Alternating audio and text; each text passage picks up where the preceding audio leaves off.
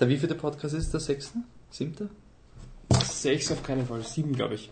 Sieben. Sieben ist der siebte. Ist mal gut, dass wir das mal festhalten, was Flip the Truck eigentlich heißt. Ja, wenn wir noch, ja, eh, aber wenn wir noch, ich höre schon Man muss nur am siebten Podcast zwei Stunden reinhören und schon weiß man's. So, Podcast Nummer 7, flipthetruck.com.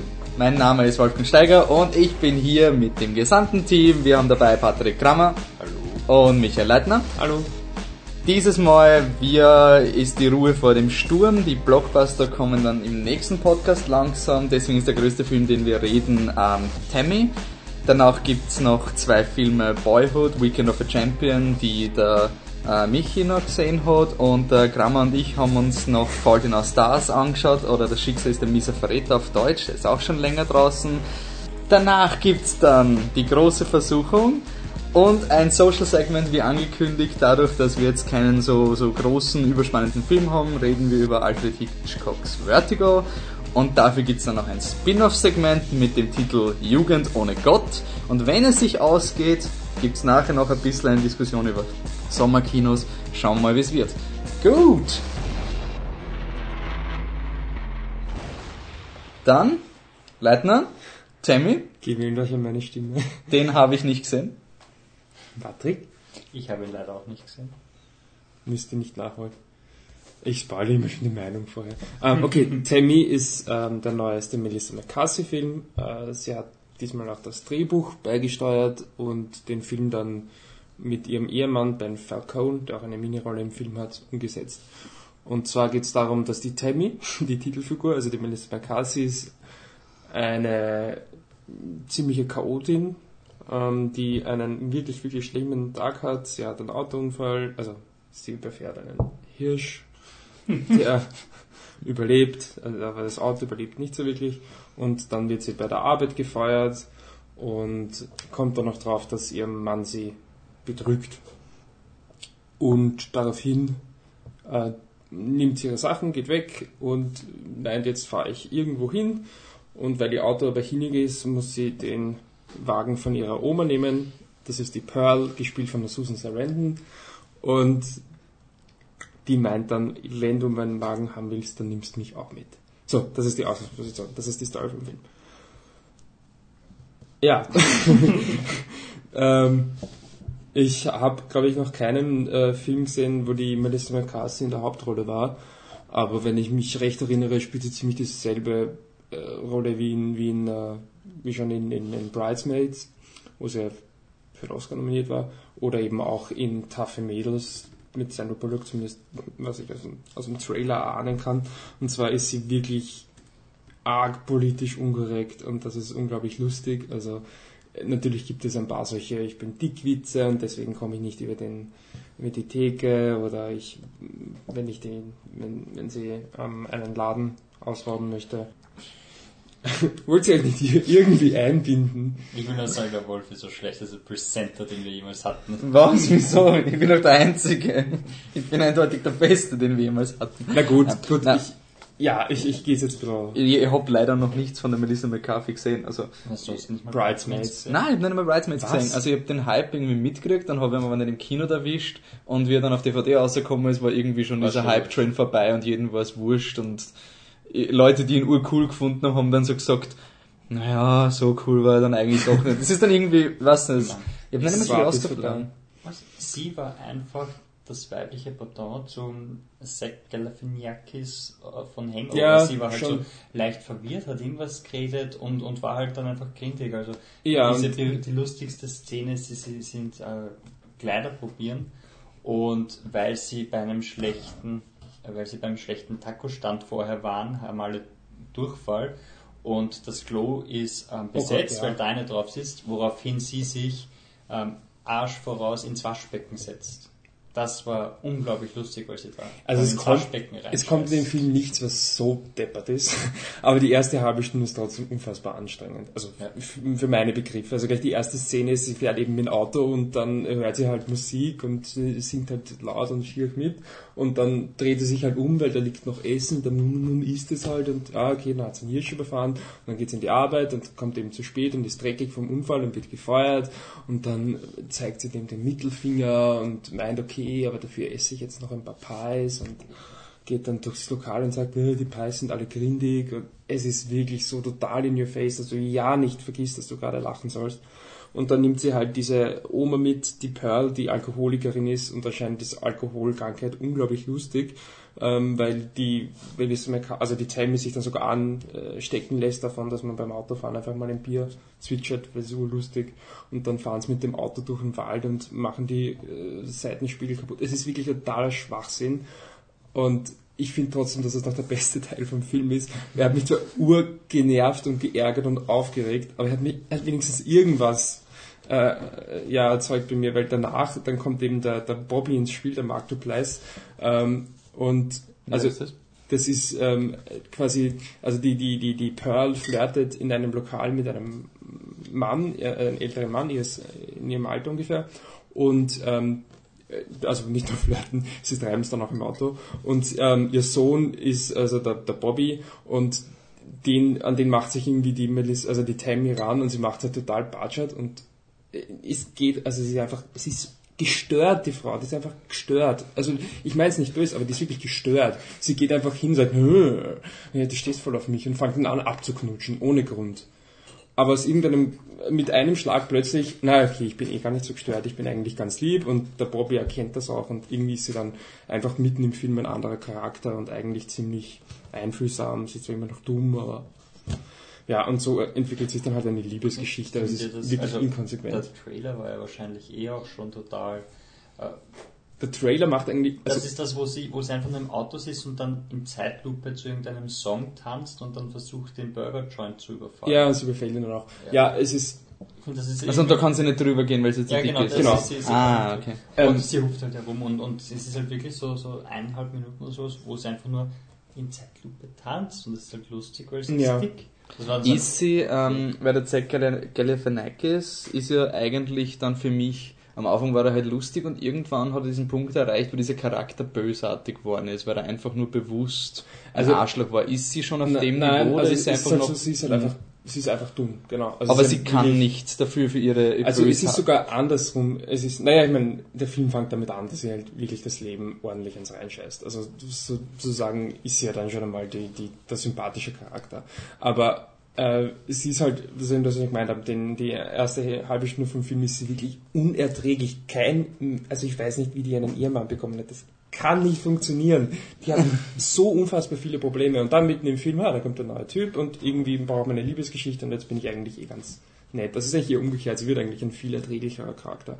Nur ich finde ab, also der Anfang ist furchtbar und dann ist einfach Fahrt. Also dann ist einfach eine fade, schlechte Liebeskomödie und dann wollen sie noch Tiefgang, weil sie sind draufkommen, ja, sind wir doch nicht so cool, dass wir Alkoholkrankheit lustig finden. Nein, es ist eh schlimm und äh, es, ja, ich, ich habe aber trotzdem etwas, was ich an dem Film unter Anführungszeichen gut finde. Also die Melissa McCarthy ist ja bekannterweise dick und es spielt eigentlich keine Rolle. Also die, diese Liebesbeziehung zu dem Bobby ist, ist, funktioniert am Anfang nicht so aber eigentlich nur, weil sie halt noch Issues hat, weil sie ja gerade eine Trennung hatte und weil sie einfach echt verrückt ist. Es ist eigentlich nie das Problem, dass sie dick ist und er nicht. Also das ist das eine, was ich dem Film wirklich positiv angreifen kann. Aber Susan Sarandon spielt doch mit, oder? Susan Sarandon ist, ist cool, ja. Sie ist cool. Okay. Na gut, das war jetzt eigentlich ist es der größte Release? Wir sind ja noch, noch immer in diesem merkwürdigen Sommerloch, wo aus irgendeinem Grund, den ich mir nicht erklären kann, keine Filme rauskommen und erst wieder Mitte, Ende Juli kommen wieder große Filme. Aber das ist eine ideale Ausrede, damit wir schauen, schau, wie gut das macht. Das war ja voll, aber voll danke. Ich muss jetzt noch machen. Ja, aber ich ja voll ja, Überleitung. Okay. Das war urgut. Also, wir haben dann deswegen Zeit gehabt, uns Filme anzuschauen. Und da hat der Leitner wieder mal viele Filme geschaut, die auch lang sind. Nein, nur eine. Ich bin gerade so froh, dass das keine Überleitung zu in Our Stars war mit Zeit und lange und. Oh, Leben. ja, nein, nein, das kommt dann noch, das kommt nachher. Aber erklär uns, was du noch gesehen hast. Du hast noch zwei kleine Filme, also zwei Filme geschaut. Ja, ich fange mit dem, mit dem interessanteren an. Ähm, Boyhood, den ihr eigentlich auch sehen solltet ähm, von, von Richard Linklater, so ein richtig ewig langes Projekt. Da, da wollte ich eh noch einwerfen, nur vorher wegen unserem Social-Segment und so. Wir machen am Ende des Jahres, was bei uns, wie wir letzten Podcast gesagt haben, bis zur Oscar-Verleihung geht, werden wir ja irgendwann Top-10-Listen machen. Mhm. Ich finde, Ja, ja, ja. Ich finde, jeder von uns sollte irgendwie ein Voting-Recht haben, dass man einen so ein, den solltet ihr euch wirklich noch anschauen, Film hat. So am Ende des, weil du gerade bei Boyhood sagst, Ja. sozusagen, dass irgendein Film, jeder kann einen Film vorschlagen, wenn ihm die anderen nicht gesehen haben, so diesen, okay, bevor ihr die Top 10 Lists Ja. macht, schaut euch Alles klar. diesen Film würde ich einwerfen. Äh, das wäre allerdings jetzt nicht Boyhood, aber egal. Äh, ich mag Boyhood trotzdem. Ähm, es ist so ein, ein, ein Film von Richard Linklater, der die äh, Before Sunset Trilogie gemacht hat. Und es ist wirklich ein, ich ist ja irgendwie eh bei jedem Film von ihm scheinbar, aber es dürfte ein ziemliches Herzensprojekt sein. Also sie haben, der Film wurde auf ganz eigene Art und Weise gedreht. Es geht um die Kindheit, also die Boyhood, die, das Erwachsenwerden von Ella, äh, von Mason, gespielt von Ella Coltrane, der äh, bis dahin noch kein, also das ist ein äh, einziger Film bislang. Und äh, zwar haben sie sich über, ich glaube, 13, 14 Jahre lang äh, einmal im Jahr getroffen, also die, die Crew, und haben dann einfach immer äh, ein Segment gedreht und die Geschichte so weitererzählt. Ähm, also es ist, es hat schon ein, ein ich weiß nicht, das Drehbuch, glaube ich, stand vorher noch gar nicht fest. Also sie haben es quasi immer aufs Neue und äh, die meisten, also es gibt ein paar Schauspieler, wie zum Beispiel der Ethan Hawke, der den Vater von Mason spielt, äh, die halt, oder die Patricia Arquette spielt die Mutter, die immer vorkommen. Es gibt auch immer wieder neue. Äh, Der, der Ethan Hawke ist ja auch bei der äh, Sunset. ja, genau, genau. Äh, ja, der Film ist, äh, also er ist auf jeden Fall interessant und man muss es einfach den Film, also man muss ihn ja fast schon mögen, wenn man weiß, wie er gemacht wurde. Und ähm, ich, ich sage, die größte Stärke und die größte Schwäche vom Film zugleich ist eigentlich, dass du es nicht merkst, dass er über, also so gemacht wurde. Das heißt, er hat eigentlich am Anfang sieht er irrsinnig modern aus. Du merkst nicht, da diese Bilder sind 15 Jahre alt. Äh, Und er hat wirklich eine, eine durchgehende Bildsprache. Also er ist nicht so ein, aha, also dadurch, dass der, die natürlich nur einen Schauspieler verwenden, merkst du halt manchmal gar nicht, also du vermutest es oder du bist dir manchmal gar nicht sicher, ist es jetzt schon quasi ein, ein neues Segment, ist das, ist das jetzt noch aus demselben Jahr oder schon später und du erkennst es nicht durch die, durch die Art und Weise, wie der Film macht. Also du, ah, das nicht. Also das ist, finde ich echt super, dass du wirklich das Gefühl hast, du siehst einen Film. Auf der anderen Seite könnte man natürlich argumentieren, äh, es ist eine, ein super Film über Kindheit, über Erwachsenwerden, der auch sehr lose erzählt ist, aber nicht zu lose. Äh, Andererseits kann man sagen, er hat halt, also man könnte ihn, das Einzige, was an dem Film jetzt wirklich so besonders ist, dadurch, dass er gemacht wurde, wie er gemacht wurde, ist, dass du halt mit einem Schauspieler eine Kindheit durchspielst. Aber ansonsten kannst du diesen Film eigentlich auch auf ganz normale Art und Weise drehen. Äh, ob das jetzt ein, ein ist nicht wirklich ein, ein, ein Kritikpunkt, es ist einfach nur, es nimmt ein bisschen was von dem Mythos. Also, Aber es ist ja wahrscheinlich im Film interessant, weil wenn du sagst, du kannst das durchdrehen, bei einem Film hättest du dann wahrscheinlich einen Zeitsprung oder so einen Fünfjahressprung mit einem neuen Schauspieler. Deswegen- und da ist das, wie ist das, wie erlebt man dieses graduelle Älterwerden? Eben, das, ist vielleicht dieses, ja, was das, das ist das, was ich eben gemeint habe. Der, das Einzige, was du halt wirklich hast, ist, dass du einen Schauspieler als den Jungen hast. Das geht sonst de facto nicht. Also nicht nur den Jungen, es gibt auch seine Schwester, kommt auch äh, den ganzen Film vor. Das ist das eine, was der Film hat. Und ähm, es, es verstärkt einfach den Effekt natürlich extrem. Äh, keine Frage. Aber nichtsdestotrotz, du könntest auch ein Drehbuch, hättest du auch ganz normal schreiben können, den Film drehen können. Also er hat eigentlich es ist nichts, was jetzt unbedingt so gemacht werden hätte müssen. Aber er ist ein sehr guter Film, ähm, der nicht diesen klassischen Bogen hat, logischerweise. Äh, Aber ich finde eben gerade das interessant, weil er sich jeder, also jede, die, die, die einzelnen Segmente, äh, man kennt vieles davon, also viele Problematiken davon, die, die hat man schon oft in Filmen gesehen, aber ich habe das Gefühl, dass fast jeder eigentlich mit ein bisschen einem Twist erzählt oder ein bisschen anders angeht und ernsthaft angeht. Und wirklich, du merkst einfach, dass sie jedes Mal, wenn sie sich getroffen haben, das Beste aus dem rausholen wollten. Und ähm, das macht es meiner Meinung nach zu einem sehr guten Film. Äh, ja. Und dann noch ganz kurz, also noch kürzer jetzt zu einem äh, anderen Film, der Weekend of a Champion. Ähm, der wurde 1972 gedreht vom Roman Polanski mit Frank Simon. Äh, war, also Frank Simon war eigentlich der Regisseur des Films, aber es war eine Art Doku von Polanski, die er produziert hat und wo er, äh, er ist auch vor der Kamera zu sehen und hat den Jackie Stewart, einen Formel-1-Fahrer, äh, zu der Zeit Formel-1-Weltmeister, äh, begleitet und zwar ein Rennwochenende äh, in Monaco und der Film macht er wirklich, also es ist wirklich nur so eine, eine, eine ja, ein, eine Aufnahme. Bestand, ja, also wie nur so eine Aufnahme von, also du siehst ihn mit seiner Frau und vorm, ähm, in der Box und im Hotel und was weiß ich, und er redet halt so philosophierend ein bisschen, aber es hat wirklich keinen Tiefgang.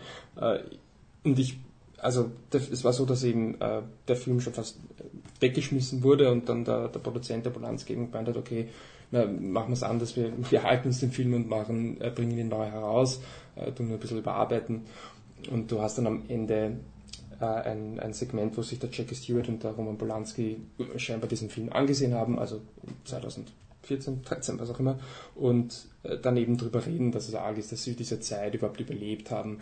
Aber es ist halt, es, es, es führt eigentlich einfach nur den Effekt, macht es noch stärker, dass du dir den Film eigentlich siehst und denkst, ähm, ja, das, was dich halt fasziniert oder was dich interessiert im Film ist, aha, so war das damals, wow. Es, also wirklich, wie konnten die es überleben, weil die Absicherungen unfassbar blöd nicht vorhanden sind. Diese Zeit einfach, du, du, du nimmst halt einfach diese Zeit auf. Nur der Film wurde 1972 gedreht und dann rausgebracht. Das heißt, damals war die Zeit ja Ganz normal. also ich weiß wirklich nicht, für wen dieser Film damals interessant sein hätte sollen. Also heute ist es wirklich so ein, aha, interessanter Blick zurück, okay, aber ist auch gut, dass er dann nur eine Stunde zehn dauert. Und wie sie dann am Schluss miteinander sprechen, das fand ich auch total uninteressant. Ich würde ihn empfehlen an, an einfach wirklich an Formel 1 Fans, vielleicht auch ältere Formel 1 Fans, die früher schon, ähm, die schon lange Formel 1 Fans sind, einfach nochmal in diese Zeit eintauchen. Allerdings, äh, wenn ich da kurz auf was anderes verweisen darf, vorher Senna anschauen, weil der hat Yay, nämlich Senna. diesen Effekt auch. Du hast auch dieses, wow, das war wirklich eine andere Zeit. Das war auch ein extrem guter Film. Und das ist Weekend of Champions. Es meiner Meinung wirklich fast eher so, als das so eine OF1, wir begleiten einen Fahrer für dieses Ja. Rennen in Österreich. Und ähm, falls jetzt trotzdem irgendwer äh, Interesse an dem Film hat, der kam in Österreich in zwei Kinos jetzt raus, ich weiß gar nicht wo, nicht in Wien. Ähm, und äh, ist, da- das lag daran, dass er auf Servus TV gelaufen ist und die, das, äh, ich glaube, der Filmladen vertreibt das bei uns, die haben das auch nicht gewusst und war dann recht überrascht, dass sie gesehen haben, hui, das macht jetzt nicht so viel Sinn, äh, kommt aber glaube ich auch auf DVD raus oder ist sogar schon auf DVD raus. Ja, es hört sich wirklich noch so ein Film an, den man aus DVD-Geschenk für einen Formel-1-Fan irgendwie herschenkt oder so. ja, also du Kino. kannst es deinem Vater empfehlen. Definitiv. Ich habe mir, hab mir schon eine Checklist gemacht, dass der das auf jeden Fall Es würde ihm gefallen. Ich denke, es würde ihm gefallen. Es ist Ja, aber was Senna, ja, Senna hat ihm gefallen, stimmt. Aber Rush hat dazu manipulativ gefunden. Und wer ist nicht manipuliert? Also Weekend of the Champions. Einfach. Das ist wie wenn man auf OF3 diese alten Formel-1-Rennen vom Heinz Brüller noch zusammengefasst sieht, weil es weil es die Zeit füllen Im Endeffekt ist es das mit ein bisschen einem Blick hinter die Kulissen, Ja. der eben ganz interessant ist. Aber wie gesagt, mit, dem Augen, mit den Augen von 1972 frage ich mich wirklich, wozu dieser Film gemacht wurde.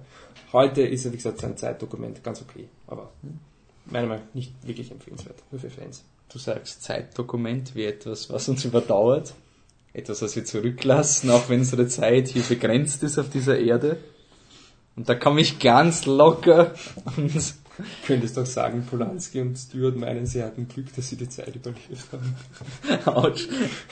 Okay, na gut, nach dieser super Überleitung kommen wir ganz locker zu Das Schicksal ist ein mieser Verräter, wie er bei uns im Kino ähm, heißt. Äh, Originaltitel ist The Fault in Our Stars.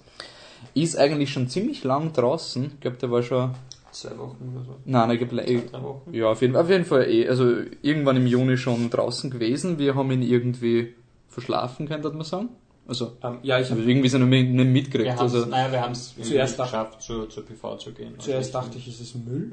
Dann habe Ja. ich erst, als ich kapiert habe, dass es keiner ist, habe ich nicht kapiert, dass der Film auf Deutsch Schicksal ist ein mieser Verräter heißt. ich dachte, das ist irgendeine Nazi-Doku. Und deswegen, ja, Okay. bin ich an der PV vorbeigerutscht. Ähm, ja, was ist es? Ähm, es ist ein Film basierend auf einem, auf dem Buch von äh, John Green. Habe ich das jetzt richtig gesagt? Ja. Ähm, der Josh Boone ist der Regisseur, der hat vorher einen Film gemacht, Stuck in Love, den habe ich nicht gesehen, aber es geht, also die Shailene Woodley spielt mit, die kennen wir aus Divergent, äh, die spielt einen Charakter, der heißt Hazel Grace und die hat Schilddrüsenkrebs und ähm, der zweite Hauptdarsteller ist der, oh, jetzt so, ich hoffe den Namen. Ans, äh, Ansel Elgort, Elgort äh, der spielt den Gus, der hat auch in der Virgin mitgespielt. Das ist eine Liebesgeschichte zwischen ähm, Gus und Hazel. Äh, in der Virgin waren sie Geschwister, jetzt sind sie Lovers. Das Setup ist eigentlich ganz simpel. Ähm, die Hazel Grace äh, ist eigentlich ein sehr, sagen wir mal, morbider Charakter. Also sie beschäftigt sich sehr mit dem, dem Sterben, mit dem Tod und ähm, sie trifft eben in so einer ähm, Cancer Support Group den, den Gas und der ist das andere Pendant, der will sozusagen, also der hat, ähm, was hat der hat einen Knochentumor gehabt ja. und ist deswegen hat, ähm, ist sein Bein amputiert worden. Er ist sozusagen ein Fighter, ein mhm. jemand, der es überlebt hat und ja. er man sollte vielleicht dazu sagen, ähm, sie hat, hat den Krebs gekriegt, wie sie 13 war, hätte auch schon sterben sollen, lebt aber mit 17 ja. oder 18 noch immer. Und äh, hier geht es weniger, glaube ich, um Sterben als um das, was, was man zurücklässt. Ja, und also was um passiert. Also einfach dieses, also sie, aber sie, mit ich meine, sie fokussiert sich halt total auf ja. diesen. Ja, also für sie sind halt die Charaktere, die dann zurückgelassen werden, die interessanten, also im Hinblick auf hm. ihre Eltern und Freunde und so weiter. Und sie hat deswegen ein Buch von einem Autor? Nein, nein sie hat, sie hat, ihr Lieblingsbuch ist einfach von irgendeinem Autor, wo es eben die Geschichte mit dem Krebs anscheinend sehr authentisch für sie geschrieben wird und sie will halt unbedingt wissen, nachdem das Buch endet, was aus den Charakteren worden ist. Hm. Und er ist dieser am Anfang wirklich over the top. Er, er ist ein cooler Typ. Er ist also, wirklich so er kommt, er kommt rein und, und, und ihm geht es nur darum, er will von vielen Leuten, er will eine Legacy haben irgendwie. Er will von vielen Leuten, Man merkt ja auch in seinen, also von den, von den, die Hazel fokussiert sich halt auf diesen, diese Charaktere in dem Buch und bei ihm, seine Bücher sind halt fokussiert auf diese, ja, sein Lieblingsbuch ist, glaube ich, eine Romanversion von seinem Lieblingscomputerspiel. Es wird nie gesagt, was das ist. Und da geht es halt immer um diese Honor und also diese Ehre und die Leute, die die Welt ändern. Und, und er will halt auch, er war ja auch, glaube ich, ein Sportler vorher. Also er hat diese ganzen Medaillen und durch ja. den, durch die, die Amputation kann er jetzt natürlich, hat er das streichen können. Ähm, und er hat dann auch gleich zu Beginn seine Szene, wo er sich eine Zigarette in den Mund gibt und dann ist die Hazel total zuckt aus, so wie kannst du das tun? Ja, und es ist eine Metapher. Es ist eine Metapher. Weil du nimmst das, was dich tötest, und Mund. beißt es zwischen ja. die Zähne, aber du oh, zündest es nicht ja, an. du gibst ihm nicht die Kraft, dich zu töten. Das erwähnt er auch. Ja, das sagt er. Sagt er erklärt, er erklärt, er erklärt, er, er, erklärt, er erklärt die Metapher. Und, und es ist ja dieser, so ein, es ist dieser Moment, wo du dir denkst, ui, das wird anstrengend. Aber dann geht's. Er ist okay. Also ich habe ihn echt angenehm gefunden. Ähm, ich habe die Charaktere, irgendwie habe ich dann.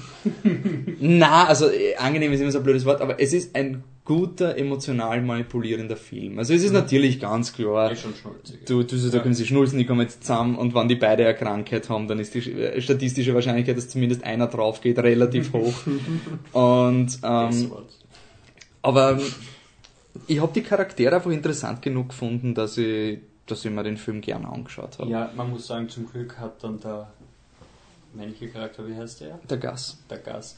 Ähm, genau, August. Ähm, dann, dann diesen Wechsel gehabt am Anfang, ist dieser übercoole Charakter, der irgendwie so es scheint, als wäre er auf Aufriss unterwegs, irgendwie fast. So, er, so ich finde, er, er wirkt seine Ansprache in dieser, in dieser ähm, wie sagt man, Cancer Support Group auf, auf ja, Deutsch? Selbsthilfegruppe. Selbsthilfegruppe für Krebsopfer. Selbsthilfegruppe. Also, ja.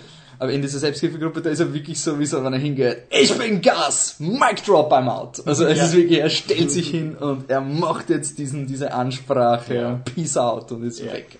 Und, und es ist halt ganz anders, dann, dann sagen. Er, er sagt halt irgendwas eben, er sagt eben, in, der ersten Szene so, man muss halt etwas hinterlassen und die Leute müssen sich an einen erinnern und das, das bewegt dann zum ersten Mal diese Hazel Grace, die widerwillig in diesen mhm. Gruppen ist, äh, auch was zu sagen und dadurch haben sie eben diese Verbindung, sind auch nur befreundet die meiste Zeit, also er macht klar, was er will, aber... Bis zu einer ja, berüchtigten Szene. Ja, die kommen dann später lassen. Aber, aber ähm, ja, sie sind die ganze Zeit befreundet, er will mehr, sie sagt allerdings von Anfang an, sie will irgendwie nichts, weil früher oder später stirbt. Und, und sie würden nicht noch mehr Leute genau. zurücklassen, die sie verwundet sozusagen. Das heißt, es ist nicht klar, dass er auch stirbt. Nein, er, er ist. Wer hat gesagt, dass er auch stirbt? Nein, nein, nicht, nicht nein, nein, nein, nein, nein, nein, er hat, also vom, vom Setup vom Film, nicht, er ist der Überlebende sozusagen ja. und sie ist die, die in Gefahr ist, ja. dass sie irgendwann, also sie hat auch oft so Probleme, dass sie ihre Lungen mit Wasser füllen und ja. sowas und. Sie hat nur einen Lungenflügel, habt ihr gesagt, oder? Nein, nicht einmal, das habe ich mich vertan, aber sie, ihre Lungen füllen sich immer wieder mit Wasser. Und dann kriegt es keine, Luft. keine Luft. Deshalb hat sie Beatmungsgerät, dann muss ins Krankenhaus. Und was mir halt wirklich gefallen hat an dem Film ist, ich meine, er fängt an wirklich wie dieser, ja, dieser, ja, Young Adult, also so Zielgruppe 15 bis 18, sagen wir so. Und alles ist so cool, also nicht, nicht cool, aber so, ich, ich weiß gar nicht, wie ich es beschreiben soll, aber dieses, ähm, dieses Weltwissende und ich sage euch jetzt etwas und es ist anders und meine Eltern haben mich immer angeschaut und ich habe mir aber das gedacht und meine Eltern glauben immer, ich bin so, aber eigentlich bin ich so. Und das, das war halt am Anfang so richtig, okay, ja. Aber dadurch, es ist irgendwie, was halt durch dieses Krankheitsding, in diesen ganzen Filmen geht es ja immer, dass die ganze Welt zusammenbricht und ich kann nicht ohne ihn und sonst irgendwas. Aber dadurch, dass du halt wirklich etwas hast, was, was legitim etwas ist, was deine Welt zerstört, ist es für mich nicht so arg melodramatisch. Also es war halt einfach, ich meine, es ist völlig klar, dass diese Charaktere solche Diskussionen haben werden. Ja. Und diese, ich kann nicht ohne dich, ich bin so glücklich, dass ich dich gefunden habe und so macht halt in diesem Kontext weiter. Also ja, wirkt nicht so überdramatisch. Ja. Und deswegen habe ich dem Film, glaube ich, sehr viel vergeben. Und ich habe den Gas auch sehr sympathisch gefunden. Also er hat in, am Ende des Filmes wirklich so eine Szene, wo er ähm, zusammenbricht, also wo er ja. wirklich bemitleidenswert ist und das ist halt wirklich cool, wenn er so als dieser ultra coole eingeführt wird und ich meine, sie sagt am Anfang auch schon, ich, ich erzähle euch jetzt die, die ungeschminkte... Ja, die, die wahre Geschichte. Die es wahre... Ist keine, es ist keine Hollywood-Geschichte. Aber man muss schon ja, sagen, für die, die Hazel Grace, also es ist ein Monologfilm, also es ist wieder... So, es ist ein Voice-Over am Anfang, so ein... Dann lebt sie eh. Das wissen wir nicht. nicht. Hast du, hast du Sunset Boulevard gesehen? Aber ja, ich meine, Sunset Boulevard erzählt sie ja. Ja, erzählt sie ja. Stimmt. Aber es ist Spoiler. naja, nein, das ist kein Spoiler. Ja, stimmt, man sieht ihn zu Beginn ja. im Ding, aber nein, es erzählt er. Ähm, na, auf jeden Fall, und deswegen eben dieser Monolog zu Beginn und solche Dinge, da, da habe ich wirklich schon fast abgeschaltet, weil man gedacht habe, oh, es ist diese Art von Film. Aber es ist, es ist dann okay es ist nicht so, so, so pretentious, wie du eigentlich ja. glaubst. Also auch die, okay, die Metapher. Es gibt auch eine nette Szene, wo er im Flugzeug sitzt und sich die Metapher ja. reinlegt und dann kommt die Stewardess und sagt, ja, kannst du das bitte wegtun? Und so, nein, nein, sie verstehen nicht. Es ist eine Metapher und die Stewardess, ja, diese Metaphern sind verboten auf unserem Flug. Und in jedem Flugzeug, ja. Ich meine, er nimmt es auch ein bisschen leichter teilweise. Also es gibt den einen Witz, wo ich wirklich gelacht habe, wo halt der eine blinde Charakter, der gerade erst blind worden ist, ähm, seiner Ex-Freundin quasi reinscheißen will, weil sie hat ihn vor, vor seiner OP mhm. äh, verlassen. Weil sie kann nicht damit umgehen. Sie kann nicht damit umgehen, dass er blind ist.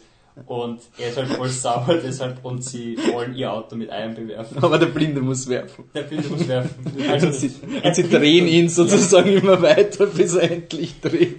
Und dann, wenn er getroffen hat, meint, meint die Hazel Grace irgendwann so ein, so ein, das sollten wir doch in der Nacht machen. Und der andere sagt, für ihn ist jetzt immer Nacht. Also, du hast halt wirklich diese drei Charaktere, die halt diesen morbiden Humor haben können, weil sie selber eben in, diesem, in dieser Situation sind. Also sie können Witze über das Blindsein ja, und, und so sonst macht eh keiner. Es gibt auch einen, einen Witz, wo der, wo der Gast sagt, wir haben irgendwie, wir haben fünf, also wir sind drei Leute, haben fünf Beine und vier Augen oder irgend sowas. also, ja, er, er, ist schon edgy hin und wieder. Und weil, weil wir vorher gesagt haben mit, ähm, ähm, nicht die ungeschminkte Versionen doch ein bisschen mit, mit cooler Augen. Er ist trotzdem für diese Art von Film relativ hart. Das muss man schon sagen. Also, für die, für die er ist natürlich nicht das allerschlimmste Krebsdrama und am Ende scheißen ja, die Leute ins Bett, aber es ist trotzdem fürs Zielpublikum sicher ne? extrem arg. Und ich würde es jetzt gar nicht so herablassend. Irgendwie will nicht, dass es rüberkommt. Das ist wirklich, er kennt sein Zielpublikum, er macht es gut und er ist aber nicht beleidigend für irgendjemand, der nicht das Zielpublikum ist. Also das finde ich mhm. wirklich gut. Also ich, kann mir den als nicht Zielgruppe anschauen und sagen, ja, er ist gut gemacht, bis auf, kommen wir zu dieser einen Szene. Eine Szene, die ist beleidigend für alle Menschen.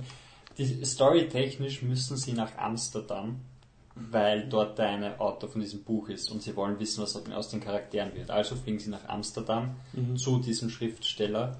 Das geht mehr oder weniger schief, weil der Schriftsteller ist ein Arschloch. Und danach. Wir werden nicht sagen, wer, wer der Schriftsteller spielt, egal, aber der Schauspieler ist, genial super, und. Ist super, super Szene, weil es halt wirklich so, wow, fast wahrscheinlich die beste Szene im Film. Ja, vor allem, weil es die ja. so erwischt. Ja, das ist ja. ein, oh, okay, das war jetzt politisch nicht korrekt. Vor, vor allem, es ist so am Anfang, bevor sie das schaffen, am, es gibt diese Make-A-Wish Foundation und sie hat ihren Wunsch quasi schon aufge also verbraucht, weil sie mal nach Disneyland wollte. Und das ist so das Klischee und voll und Das mit der Gas urlächerlich. Ja. Und okay. weil er noch einen Wunsch frei hat, sagt er, er will mit ihr nach Amsterdam zu diesem. Und anscheinend funktioniert das wirklich so, dass die einfach jeden Wunsch erfüllen. Das ist, das Na, waren das die Make-A-Wish Nee, das Foundation? ist Das, ein- waren das doch ist- die Eltern. Nein, das, nein, er hat noch so einen Wunsch, deshalb funktioniert es. Deshalb können Sie das Nein, er, er organisieren. sagt doch im Film, er will seinen Wunsch nicht für Nein, sie nein. aufgeben, Ja. aber Deshalb fliegen sie zusammen. Weil er fliegt mit. Es ist diese Ah, Wunsch okay. Foundation. Das ist wirklich so ein, okay, dann sagt man einfach, was man will und dann kriegt man es anscheinend. Okay. okay, aber man, Die Eltern sagen von Anfang an, sie, sie würden es machen, aber sie haben nicht genug Geld. Und kurz bevor Okay. sie fliegt, hat sie eben noch so einen Anfall, wo dann die Ärzte sagen, sie kann nicht fliegen. Es geht nicht, sie darf Mhm. nicht fliegen. Und dann durch diese äh, Foundation haben sie dann eben in Amsterdam alles, was sie brauchen. Deshalb kann sie dann doch fliegen. Das ist halt wirklich so ein, oh, sie, sie hat es geschafft, sie hat ihre Krankheit quasi besiegt, damit sie das nochmal erleben darf. Und dann ist eben dieser Schriftsteller da und macht sie voll fertig. wirklich jeder andere Film wird eben wirklich schon erwartet, so jetzt wird der Film aus sein. Also es ist erst nach einer Stunde, also nach einer Stunde ist das Mhm. glaube ich schon. Und dann haben wir so gedacht, oh, da kommt anscheinend noch was, weil ich hab gewusst, Ja. der wird noch länger dauern. Und aber du hättest eigentlich voll, das wäre voll legitim, dass der Film jetzt da endet, Ja. weil so, ah, ist alles toll. Und Voll, dann voll, voll, trinken ja. sie Champagner und der heißt irgendwas mit Aber Stars. ihr habt nicht gesagt, welche Szene jetzt Leute ja genau, also jetzt ja. Und genau nach dieser Szene, nachdem sie dann quasi so fertig gemacht worden ist, gehen sie durch Amsterdam und gehen dann ins Anne Frank Haus. Also ins Anne Frank Museum. Und dort sind nur Stiegen. Und sie hat natürlich aufgrund ihrer Krankheit äh, Probleme, Stiegen zu steigen. Ja. Und weil sie so sauer ist oder sich selber sowas beweisen muss, dass sie eben nicht nur auf Mitleid spielt, will sie bis auf den Dachboden kommen. Und es ist natürlich voll anstrengend und sie schafft es dann und keucht bis zum geht nimmer und, und ist auch wirklich müde und fertig. Natürlich, weil es wirklich viele Stiegen sind und steile Stufen und so weiter. Und wie sie dann dort oben ist, ist so der erste Kuss mit dem Gas. Und, und sie knutschen mal um. Und alle Leute, die gerade in diesem, in diesem Raum dort oben sind, Und da werden die Tom-Dinge auch eingespielt. Das ist Ja. nicht so, dass du es vergisst. Also in jedem Raum wird der, das Anne-Frank-Tagebuch sozusagen Ja. vorgelesen. Und, und ja, es wird gerade irgendeine Szene vorgelesen von, ähm, was sie alles verpassen wird oder sie hat Angst, irgendwas zu verpassen oder so irgendwas. Und währenddessen knutschen da die zwei Jugendlichen in der Mitte vom Raum und alle, die in dem Raum sind, schauen ihnen zu und fangen zum Applaudieren an. Und das ist wirklich, also das ist wirklich so ein. Ich habe gewusst, die Szene wird schlimm, aber das ist wirklich eine Frechheit. Ja, also es, ist, wirklich. es ist wirklich, und es ist jetzt so dramatisch, dass du, dass du diese, also es ist, das habe ich halt auch irgendwie gemeint mit Edgy, du nimmst Holocaust und Krebs und voll, voll die Allegorie mit Leiden und so, und es ist ein, ah, da, da, da, sei vorsichtig, ich bin mir nicht sicher, ob das, ob das okay ist, und dann kommt halt noch diese Happy-Szene dazu, Und- wo dann alle applaudieren, der Gast verbeugt sich dann, weil er so ein Player Ja. ist und sowas. Die, die Szene tut, also die tut wirklich weh. Was ich aber sagen muss, was mir wirklich gefallen hat, war, dass die Eltern nicht dumm sind. Du hast es in so viele von diesen Teenie-Filmen, dass Ja. Eltern irrational dämlich sind. Einfach, Aber- einfach weil sie Eltern sind. Ja, ich habe mich aber gefragt, wo sind seine Eltern eigentlich? Er kann immer dumm fahren, egal in welcher Situation Ähm, er gerade ist. Er hat, keiner passt auf ihn auf oder sonst irgendwas. Was ich schon sagen muss, unterwegs. das ist für mich ein Kritikpunkt und vielleicht lese ich da zu viel hinein, aber es ist schon ein bisschen, also so sehr die, ich finde es mal erst einmal gut, dass Hazel Grace und Gus beide wirkliche Charaktere sind, mit richtiger Motivation, außer wir lieben uns gegenseitig. Das ist schon mal ein großes Plus, das was den Film wirklich, wirklich gut macht. Ähm, was noch ein bisschen gestört hat, das war schon diese, eine Beziehung heißt, dass ich dem anderen erkläre, was gut ist. Weil zu Beginn tauschen sie ihre Bücher aus, die sie alle inspiriert haben und die, die Hazel gibt ihm halt dieses uremotionale Buch und der Gast gibt ihr halt dieses, oh, mein, die Romanversion von meinem Lieblingsvideospiel und die Hazel so, ah, ja, okay, das ist der Gast, der ist so quirky, der mag das halt und es wird nie erwähnt, ob sie das Buch von ihm gelesen hat. Also der Gast ist so, Sie liest es durch? ja, aber, aber sie wird nicht so inspiriert. Also es ist sozusagen, der Gast ist voll so, holy shit, ich habe das Buch gelesen, es gibt mir, es gibt mir, ich kann nicht mehr aufhören daran zu denken und wie das und ich mache alles für dich. Mhm. aber und es es ist auch nie so dieser Haze. Geschichte. Ich sagen. weiß, aber es ist trotzdem dieser, die Beziehung ist so, dass sie auf ihn abfärbt und sie ändert ihn auf eine Art. Ja, aber sie wird doch auch von ihm geändert. Sie wird doch auch lebensfroh und geht raus und macht mehr Sachen, was sie vorher nie gemacht hat. Das ist klar, aber immer nur durch ihre beiden Aktionen, nie durch etwas, was vom Gast kommt. Das hat mir ein bisschen, also es ist sozusagen immer die Geschichte, die, die ihr gefallen hat, verändert sie beide. Naja, ja, aber, aber trotzdem hast du die Szenen, wo sie picknicken gehen, das erste Mal, weil er sie rausbringt und dann, dann gehen sie zu diesem Knochending, auf dem die Kinder spielen. Also das ist so, so in einem ist so eine Ausstellung, dort sind so aufblasbare große Knochen, die ein Skelett ergeben, auf dem hupfen die Kinder herum und so. Also er zwingt sie schon, also Sachen zu machen, die sie sonst nicht gemacht hätte, von, von sich aus. Also es ist nicht so. Ja, nein, nein, nein, das meine ich schon, aber von, von den Interessen her, was irgendwie komisch finde, weil es gibt halt auch diese Szene, wo er im, Kino, im, im Flugzeug den Film schaut und, und sie schaut halt ihn an und sozusagen es ist immer so dieses, ja, es gefällt ihm und ja, Mhm. ich, ich schaue es halt, es eher, aber es ist nie dieses, wie es bei Erm war mit der Geschichte und Aber das habe sie ich ein bisschen schade gefunden. Ja, aber einerseits ist es ihre Geschichte, andererseits haben sie jetzt auch nicht so viel Zeit, das alles zu etablieren, weil es halt andere Sachen gibt. ist klar, aber das, das war für mich so Und einer dem- Kritikpunkte, weil es halt, war ja auch eher so ein, so ein ich schaue ihn an, weil er so, so lebensfroh ist irgendwie und weil er mich da quasi aus diesem Loch rausgeholt hat. Also finde ich jetzt nicht so schlimm. ähm, okay, passt. Aber so, man kann ihn auf jeden Fall anschauen. Er ist, glaube ich, sogar noch im Kino Ja. Und Ja, Ja. ist noch ein Kino. Passt.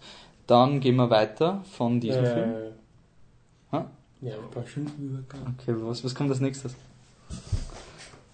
Ähm, Wie seid ihr eigentlich versucht, den Film noch einmal ah, zu sehen? warte, warte, nein, nein, nein, nein. Ähm, also was mir gefehlt hat, war diese Versuchung von seiner Seite. Was mir allerdings gefallen hat, ist, dass sie dann der körperlichen Versuchung, also quasi dieser großen Versuchung nachzugeben. Ah, warte, bevor wir da zu einer großen Versuchung weitergehen. Ich Ja. bin versucht, noch einen Kommentar über das Ende zu machen. Ich finde das Ende furchtbar. Also das Ende war ultra emotional manipulativ und, und so ein... Es gibt diese Momente, wo ähm, dass der ein Charakter spricht zu einem anderen Charakter, aber er spricht eigentlich... Eigentlich ist es ein finaler Monolog, der einen ganz bestimmten Charakter adressiert ist. Und es ist natürlich alles Teary Eyes und dramatisch und alles. Und ich habe mir nur gedacht so, ja, eh, kitschig und alles, aber wie hat die Person, an die es eigentlich gerichtet ist, reagiert, wie sie das gelesen haben? Also, weil die Person, die diese Message original bekommen hat, war nicht, nicht die geduldigste. Und ich habe mir überlegt, dass die dieses E-Mail kriegt, so, shut up and get to the point! So wirklich so dieses, du redest jetzt schon seit fünf Minuten, ich check's, okay, aber bitte. Also das habe ich schon sehr, äh, okay, hätte ich nicht braucht. Also bei mir hätten wir fünf Minuten vorher. Also ich wäre versucht, fünf Minuten vor dem Film rauszugehen, aber es war nicht so eine große Versuchung. Nicht so groß wie die große Versuchung. Wow, das sind wir super hinkommen. Also gut, bringen wir es auf Punkt. Ähm, wieder ein Film, den nur ich gesehen habe. Wir lieben dich, Michi. Redest Wir lieben dich, Michi, dass du so viele Filme schaust. Der einzige Yay. Film, den ihr gesehen habt, habe ich nicht gesehen. Aber ihr müsst jetzt trotzdem Es ist auch der einzige Unterhaltungsfilm gewesen, oder? Nein, Also Tammy, ja. die große Versuchung ist auch ein Unterhaltungsfilm. Also das Ah, okay. Phantom Also- Hour Stars ist sicherlich der mit Abstand ununterhaltsamste Film. Von den dreien. Ja, die große Versuchung ist eine Komödie. Oh. Ach so. Und? War sehr Ja. lustig. Ich spoilere immer am Anfang. Also sag's uns nicht. Nein, ich, ich, ich, ich, ich verfall dieser Versuch- Versuchung nicht. Also, Die große Versuchung ist ein Film von Don McKellar. Kenn ich nicht. basiert, basiert auf einem ähm, auch nicht so alten Film, ich glaube aus den 2000ern, Le Grand Séduction oder so, äh, von Jean-François Pouliot oder so. Der übrigens, das habe ich jetzt erst beim, beim Recherchieren ähm, zufällig rausgefunden, der hat sogar ein, ein, ein deutsches Fernseh-Remake auch bekommen, 2009. Ähm, ich habe das Original nicht gesehen, aber ich habe ehrlich kein schlechtes Gewissen. So wichtig, dass jetzt auch nicht. Ich spoiler nicht, ich weiß noch nicht, was du vom Film hältst. So, ähm, und zwar, die Story ist jene, es gibt Tickelheit, eine winzige, winzige, winzige Hafen, Stadt Habendorf, das hat 120 Einwohner nur, und Mary French, gespielt von Brandon Gleason, der ist, ja, er wird so mehr oder weniger der Bürgermeister davon, äh, kurz formuliert, und es gibt aber ein großes Problem, niemand, also keiner der Männer hat eigentlich einen Job, oder fast niemand, es gibt äh, genau eine, die macht die, eine Frau, eine Junge, die macht die Post, und einer ist so quasi der, äh, der, der lebende Geldautomat. Und das war's. Äh, und sie waren halt früher so eine Fischerstadt oder ein Fischerdorf und das funktioniert heute überhaupt nicht mehr, gibt keine Fischerei mehr, läuft nicht mehr, ist nicht erlaubt, wird nicht genau erklärt. Und äh, jetzt gibt es aber eine Rettung, wie sie aus dieser Misere rauskommen könnten. Es soll irgendwo eine Fabrik gebaut werden und Ticklehead bewirbt sich quasi als, als Standard für diese Fabrik. Einziges Problem, sie brauchen einen Arzt. Ohne anwesenden Arzt darf man keinen, keine Fabrik bauen. Und da ergibt sich durch einen glücklichen Zufall, der überhaupt keinen Sinn ergibt, deswegen erkläre ich ihn gar nicht erst, ähm, dass der, der Paul, Dr. Paul Lewis, gespielt vom Fashion Taylor Kitsch, ähm, auf der Insel landet und anscheinend, ja, wurscht. Er muss einen Monat lang auf dieser Insel bleiben und dann macht er halt gleich eine Arztpraxis auf und sie denken sich halt, sie versuchen ihn, also sie verführen ihn, ähm, da, dass er halt da bleibt und äh, sagen ihm das aber nicht. Also sie kreuen ihm, Entschuldigung, sie, darf ich das sagen? Ja, sicher. Sie kreuen ihn total im Arsch und sie, ähm, und sie sagen sie mir aber eigentlich nicht, was sie eigentlich wollen von ihm. Also sie, sie, sie lügen ihn die ganze Zeit an, die ganzen 120 Einwohner und machen das ärgste Fest für ihn und wollen ihn da irgendwie auch mit der Kesslin, die wird gespielt von der Lion Bella Ben, die ungefähr in seinem Alter ist, mit der wollen sie ihn auch irgendwie verkuppeln, die will das aber eigentlich gar nicht. Und der, ja, verliebt sich dann eh mehr oder weniger in sie, hat allerdings irgendwo also die am Festland im Dorf muss quasi im Arzt schlafen, damit Ja. er da bleibt. That's the idea. ähm, aber er hat eine Freundin, äh, nein, eine Verlobte sogar, glaube ich. Also eigentlich nicht so die gute Idee. Und er ist, er flirtet aber trotzdem mit ihr und sie nicht mit ihm. Wurscht. So, und der Film hat, also ich, ich fange mit dem Positiven an, weil er hat schon Sachen, also nein, ganz vorneweg, auch der Film hat, ähnlich wie der, den wir vorher besprochen haben, den ihr vorher besprochen habt, eine ganz klare Zielgruppe. Das sind aber nicht die jungen Leute, sondern die älteren Leute. Also der Film fängt an mit so einem Rückblick, wie das früher war in diesem Dorf. Und da sind die Männer halt fischen gegangen und dann sind sie zurückgekommen. Und die Kinder haben halt raufgeschaut zu ihnen und die waren stolz und das waren halt noch echte Männer. Und dann gehen sie oben rauf in die Frau. Und die Frauen werfen ihnen schon so Blicke zu und dann gehen sie halt rauf und dann siehst du eine Einstellung vom Dorf, es ist Nacht. Und äh, im, im ganzen, also in jedem Haus dieses Dorfes ist, brennt quasi in einem, also im Schlafzimmer noch das Licht und dann gibt's halt einen so einen, ha, ha, ha, wo halt die, die ganzen Frauen dann kollektiv aufstehen und dann geht das Licht aus. Und das ist ja wirklich so ein Witz, wo du halt wirklich weißt, so die älteren Menschen, vielleicht ältere Frauen besonders, sitzen da wahrscheinlich im Kino. Und ich denke, also genau das ist halt das Zielpublikum. Er ist halt unfassbar harmlos in, in seinem Humor. Und was ich dem Film aber zugute halten kann, jetzt den positiven Sachen, er hat zumindest den Ansatz, ein bisschen in die Tiefe zu gehen. Also er hat, er spielt ein bisschen damit, mit diesen alten Gender-Klischees, die halt da noch verankert sind. Und äh, es führt zum Beispiel beim Murray, also bei der Hauptfigur Brendan Gleeson, zu einer, ja, ja doch eher Krise, fast eher Pause, könnte man sagen, wo sie, äh, die Frau eben ins, in die Stadt geht, um dort zu arbeiten. Und er bekommt halt keinen Job und, oder will auch gar nicht, weil er will ja ähm, unbedingt in, in Tickelheit bleiben. Und ähm, ja, das ist halt also schon ein, ein recht ernster Konflikt und er wird auch nicht so an den Rand geschoben. Also er ist wirklich da und das ist okay. Ähm, und es ist auch die, die Fabrik, ist, ich weiß gar nicht, was sie macht, aber sie ist auf jeden Fall ja, für die Umwelt jetzt nicht ganz vertretbar. Und das sprechen sie auch an und das führt zu einem möglicherweise zynischen Ende. Ich weiß nicht, ob so gemeint ist. Ich fand es zynisch, aber es kann auch sein, dass es total ernst meine. Ähm, aber abgesehen davon, es bleibt sehr wenig über. Der Humor ist unglaublich harmlos. Also zum Beispiel der Taylor Kitsch äh, ist, äh, der Doktor, der ist halt ein irrsinnig großer Cricket-Fan und das, äh, die, die stehen aber alle nur auf, auf Hockey und also es ist in, äh, glaube ich, schon in, in Kanada. Und der kommt aus Amerika, also aus den USA. Und Das ist der Cricket zu groß. was? Dann ist er Cricket-Fan? Naja, sagen wir mal so, ja, aber USA, oder ich, glaube, ich weiß, man weiß nicht, woher kommt, jeden Fall aus einer großen Stadt. Das heißt, da gibt es ja theoretisch so ziemlich alles. Also auf welche Sparte wirst du stehen, die es nicht irgendwo betreiben? Auf Tickelhead gibt es 120 Leute, die stehen halt auf Hockey und mehr gibt's nicht.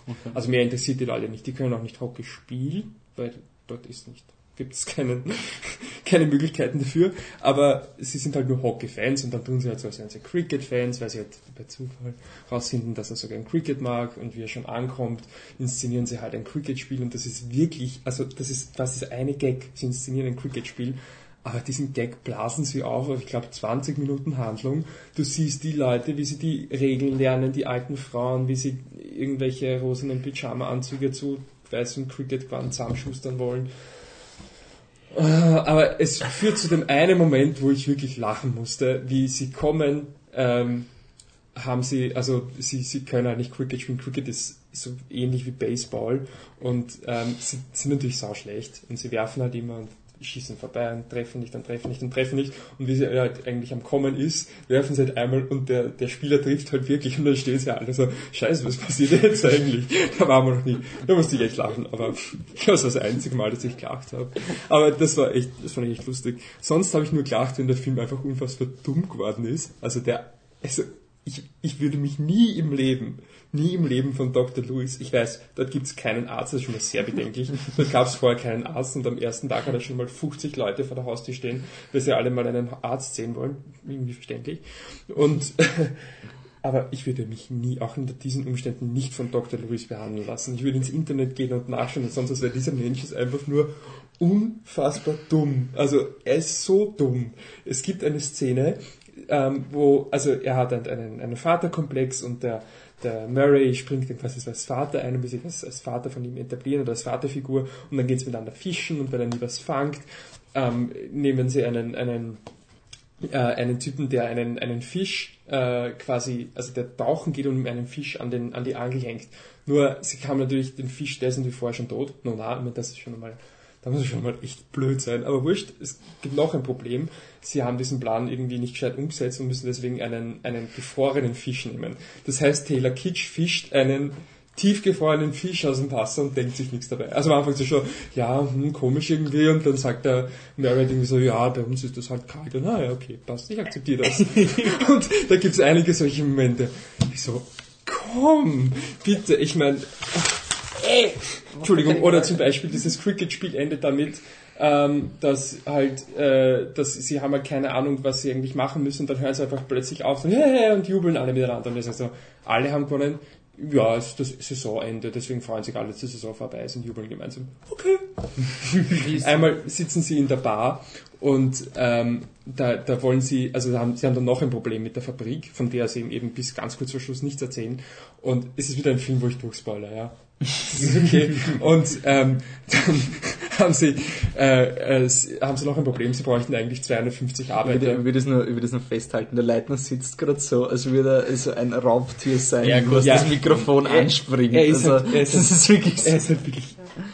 Wie gesagt, er, Also er ist 500 ja, Arbeiter?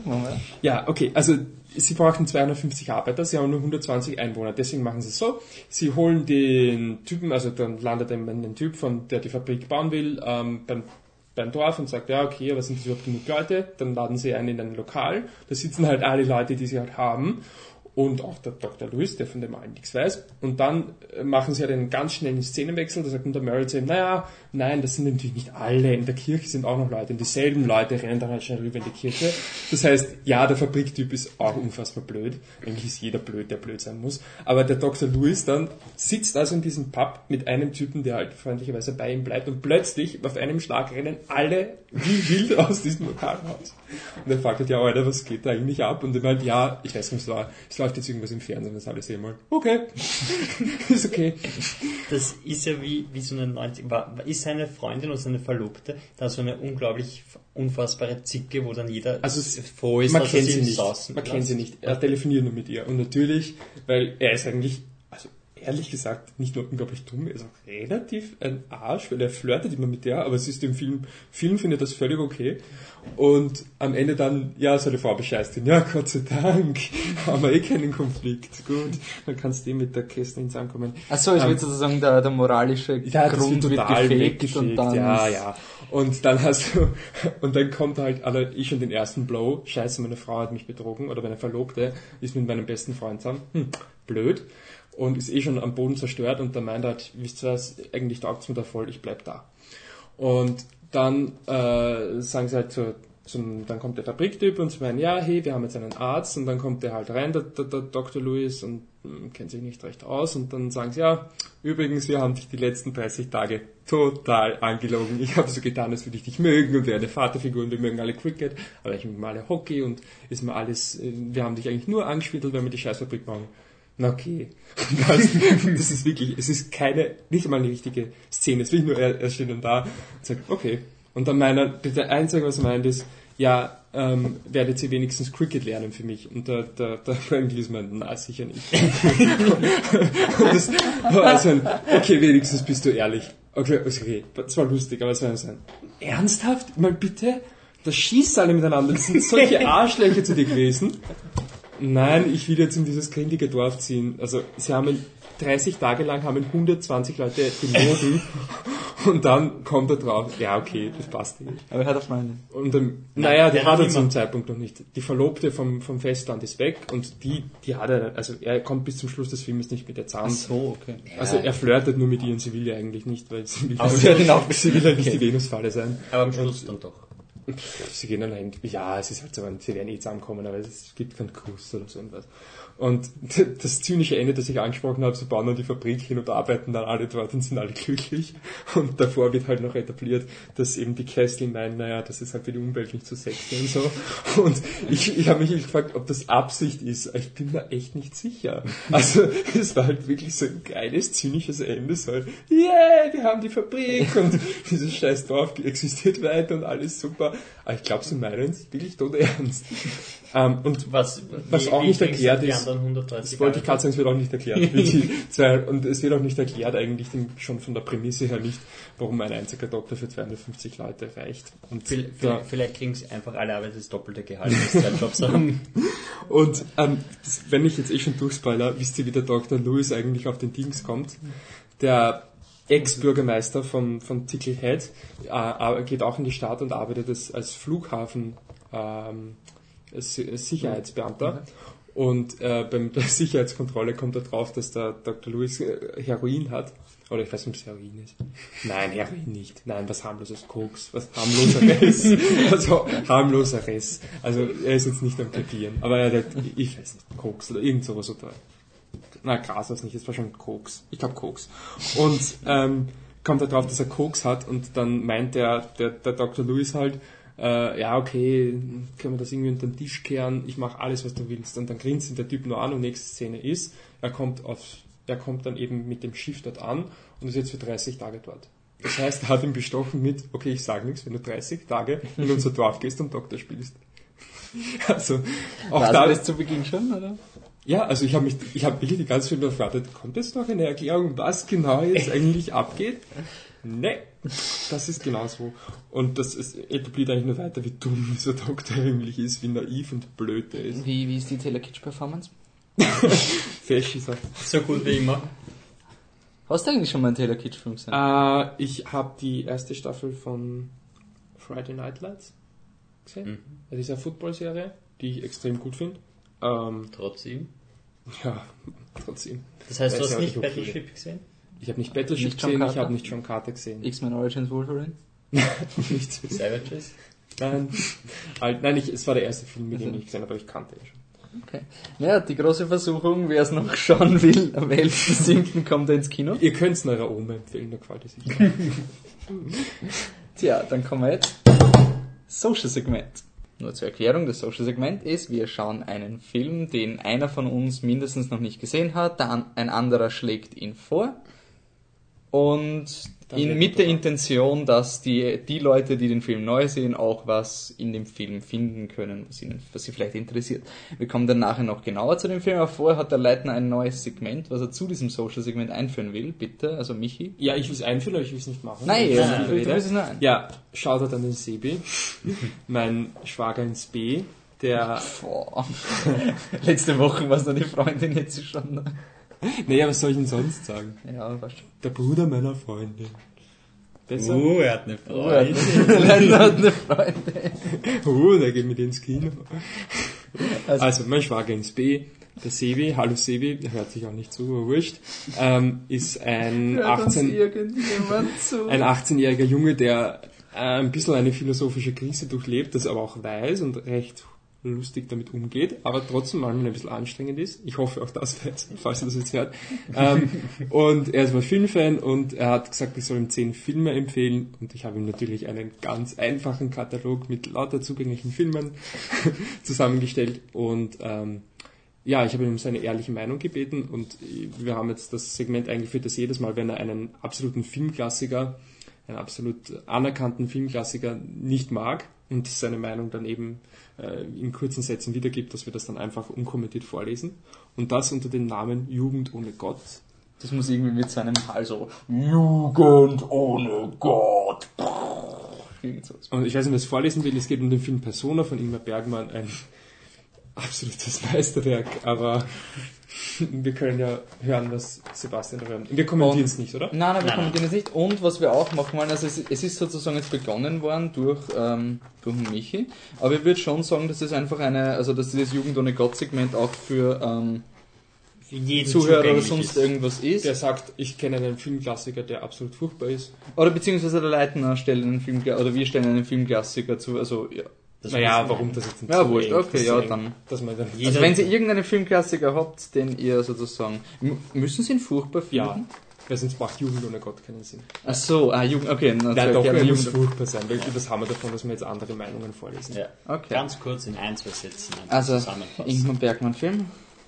Persona. Eine Frau führt widersprüchliche Monologe. Eine andere Frau hat eine Weltanschauungskrise und reagiert wie ein angefressenes Kind. Einer dieser, uh, ich bin so cool, ich mache einen Film mit null Aussage und dazu schneide ich verwirrende Bilder mit greller Musik hinein, Anführungszeichen Ende Bindestrich Filme, der, der pur dazu ausgelegt ist, Fragen aufzuwerfen. Okay. Das war Jugend ohne Gott. Danke, Sebastian, für diese Meinung. Wir haben so einen Shoutout an die Niki noch nicht. Ja, stimmt. weil- Jetzt hört sie äh, sicher nicht mehr zu, so- aber- Ja, ah, okay. Shoutout an die Niki, wenn du noch zuhörst. Hallo Nicky! Hallo, danke fürs Zuhören. Okay, also jetzt sind wir bei unserem Social-Segment wieder mit äh, Alfred Hitchcocks Vertigo. Warum Vertigo? Normalerweise es schreien die Fans gleich auf, hey Wolfi, normalerweise hat der Film doch irgendwas zu tun mit den anderen Filmen, die er macht. Wir hätten uns natürlich auch Bridesmaids anschauen können, den hätte ich nicht gesehen. Aber vielleicht habt ihr da nichts gehabt, was ich Ich darin mein- finde. Es sterben auch Leute in dem Film. Wenn das Ja, und es ist eine Liebesgeschichte. ja. Man kann Nein. sagen, am Ende von beiden hätte der Wolf gelacht. Na, ich hab, hey, ohne Scheiß, ich hab bei Fallen Stars habe ich ein bisschen gelacht. Tränen gehabt. Echt? War das schon ein bisschen emotional. Ich lasse mich auf solche Filme immer mitreißen. Auf jeden Fall, wir sind bei Vertigo. Äh, Leitner, erklär uns mal. Was ist Vertigo überhaupt? Was soll ich wieder reden? Na gut. Vertigo ist neben seiner Funktion ist einer meiner Lieblingsfilme. Ein äh, Film von Alfred Hitchcock aus dem Jahr 1959, in den Hauptrollen James Stewart und Kim Novak. Und die Story ist jene, dass James Stewart, ein an Höhenangst leidender Ex-Privatdetektiv von einem Freund angeheuert wird, um dessen Frau zu überwachen, bewachen, aber nicht aufgrund der Vermutung einer Affäre, sondern weil sie äh, anscheinend ein psychisches Problem hat. Also sie hat das Gefühl, äh, von einer alten äh, Frau, einer alten, was war das, eine, eine Ja, er, Eine er hat adlige- eine, es ist ihre eine, Großmutter. Genau, es ist ihre Großmutter, weil sie hat eben den eine- adligen ja, Stand gehabt, ja, so. ähm, die, dass sie von der besessen ist und hat einmal das Gefühl, dass sie, ja, eigentlich, also sie kann sich danach auch gar nicht daran erinnern, also es ist quasi wie ein Rausch, in dem sie glaubt, diese Person zu sein. Und die Gefahr liegt halt darin, dass sich diese Großmutter, wie sie im selben Alter war, selber umgebracht Genau, ja, und äh, und er be bewacht sie dann eben und es führt auch wirklich, äh, es kommt auch dazu, dass sie dann äh, einen, einen Selbstmordversuch macht. Also sie, sie springt in die Bucht von San Francisco und äh, er rettet sie dann aus, den, aus, aus dem Wasser und es entwickelt sich zwischen den beiden eine Liebesgeschichte. Ja, an diesem Punkt sollte man vielleicht erwähnen, Ja, dass wir Spoiler. beim Social Segment immer durchspoilern. Die Liebesgeschichte endet tragisch, da sie äh, sich, also er möchte sie von diesem Fluch oder was auch immer sie glauben, dass es sie ist, befreien und äh, sie springt dann äh, von, äh, von, von, von, einem Kirchturm von einem runter. Kirchturm runter und stirbt. Also sie bringt sich um, weil sie eben doch anscheinend besessen ist und er kann es eben nicht äh, aufhalten, weil er es nicht auf den Kirchturm raufschafft, weil er ja Höhenangst hat. Und er ist dann äh, total traumatisiert, kommt dann, trifft dann später eine Frau, die ihr unglaublich ähnlich sieht. Und es stellt sich dann heraus, dass äh, das eigentlich nur ein, ein, ein, ein Komplott war, dass sie ähm, also mit dem, mit, äh, mit dem Freund von Scotty, also der, dem Freund von der Figur von Jim Stewart, dem eben Der hat. Ehemann hat in Ja, Wirklichkeit genau, seine der Frau Ehemann hat in umgebracht. Wirklichkeit seine Frau umgebracht und die war eh schon tot und sie haben dann quasi nur die Leiche runtergeschmissen mit dem Kirchturm.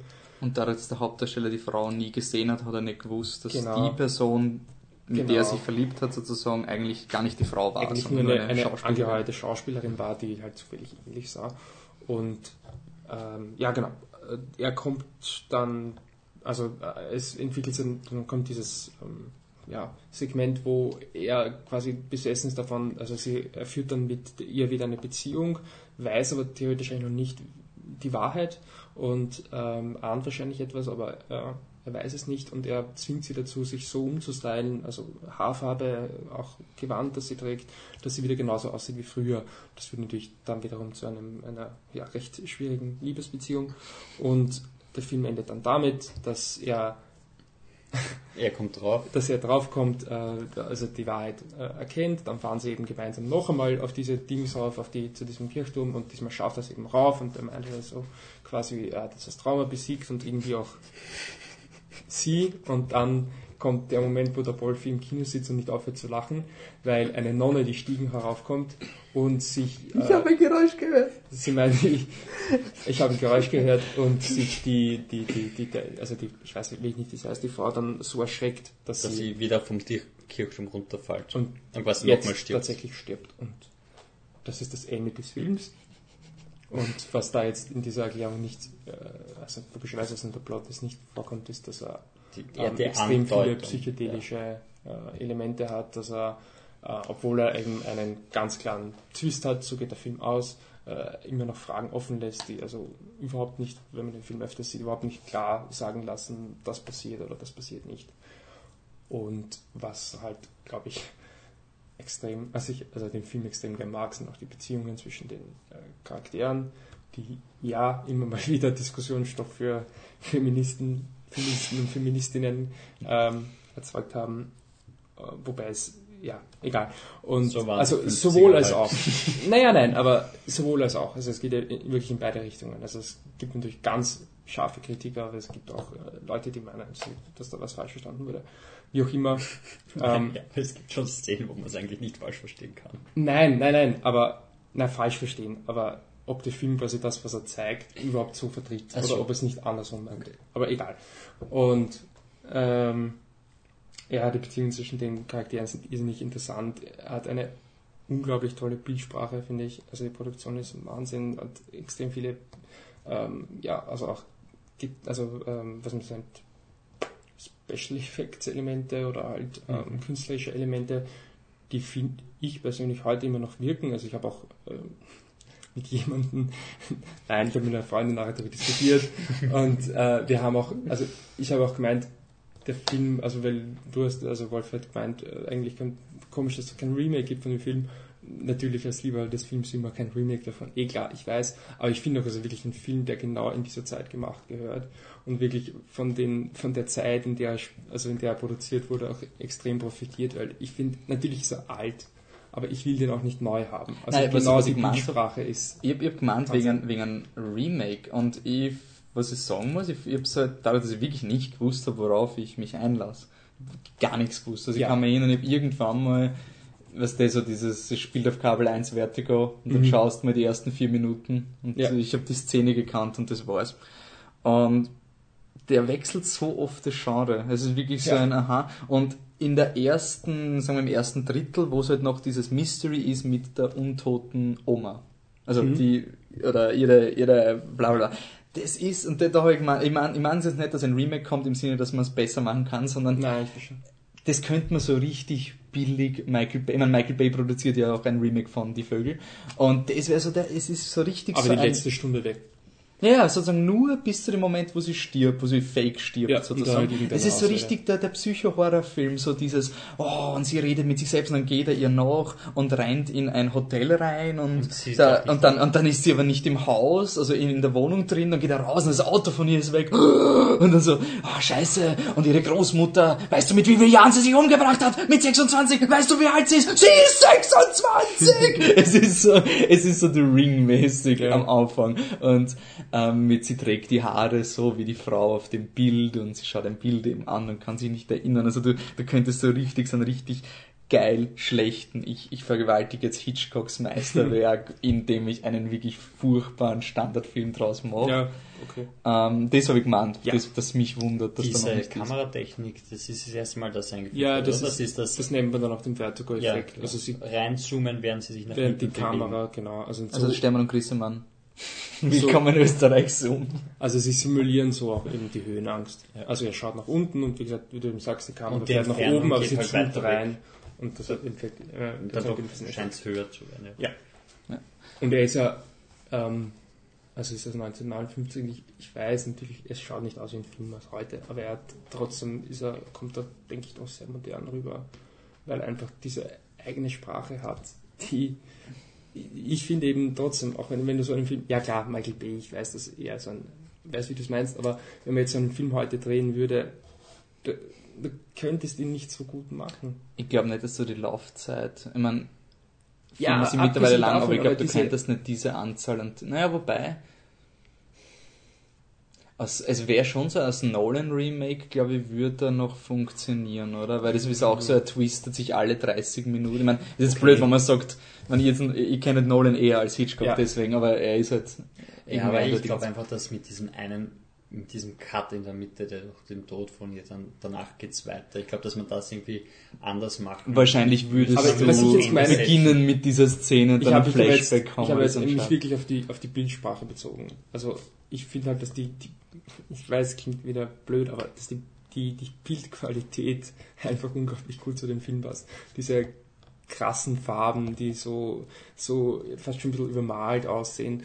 Oder auch äh, diese, diese künstlerischen Segmente, äh, die ja gezeichnet sind. Also, oder zum Beispiel gibt diesen einen, wo dieser, diesen Albtraum hat. Wenn du den heute genauso machen würdest, wird es billig aussehen, blöd aussehen.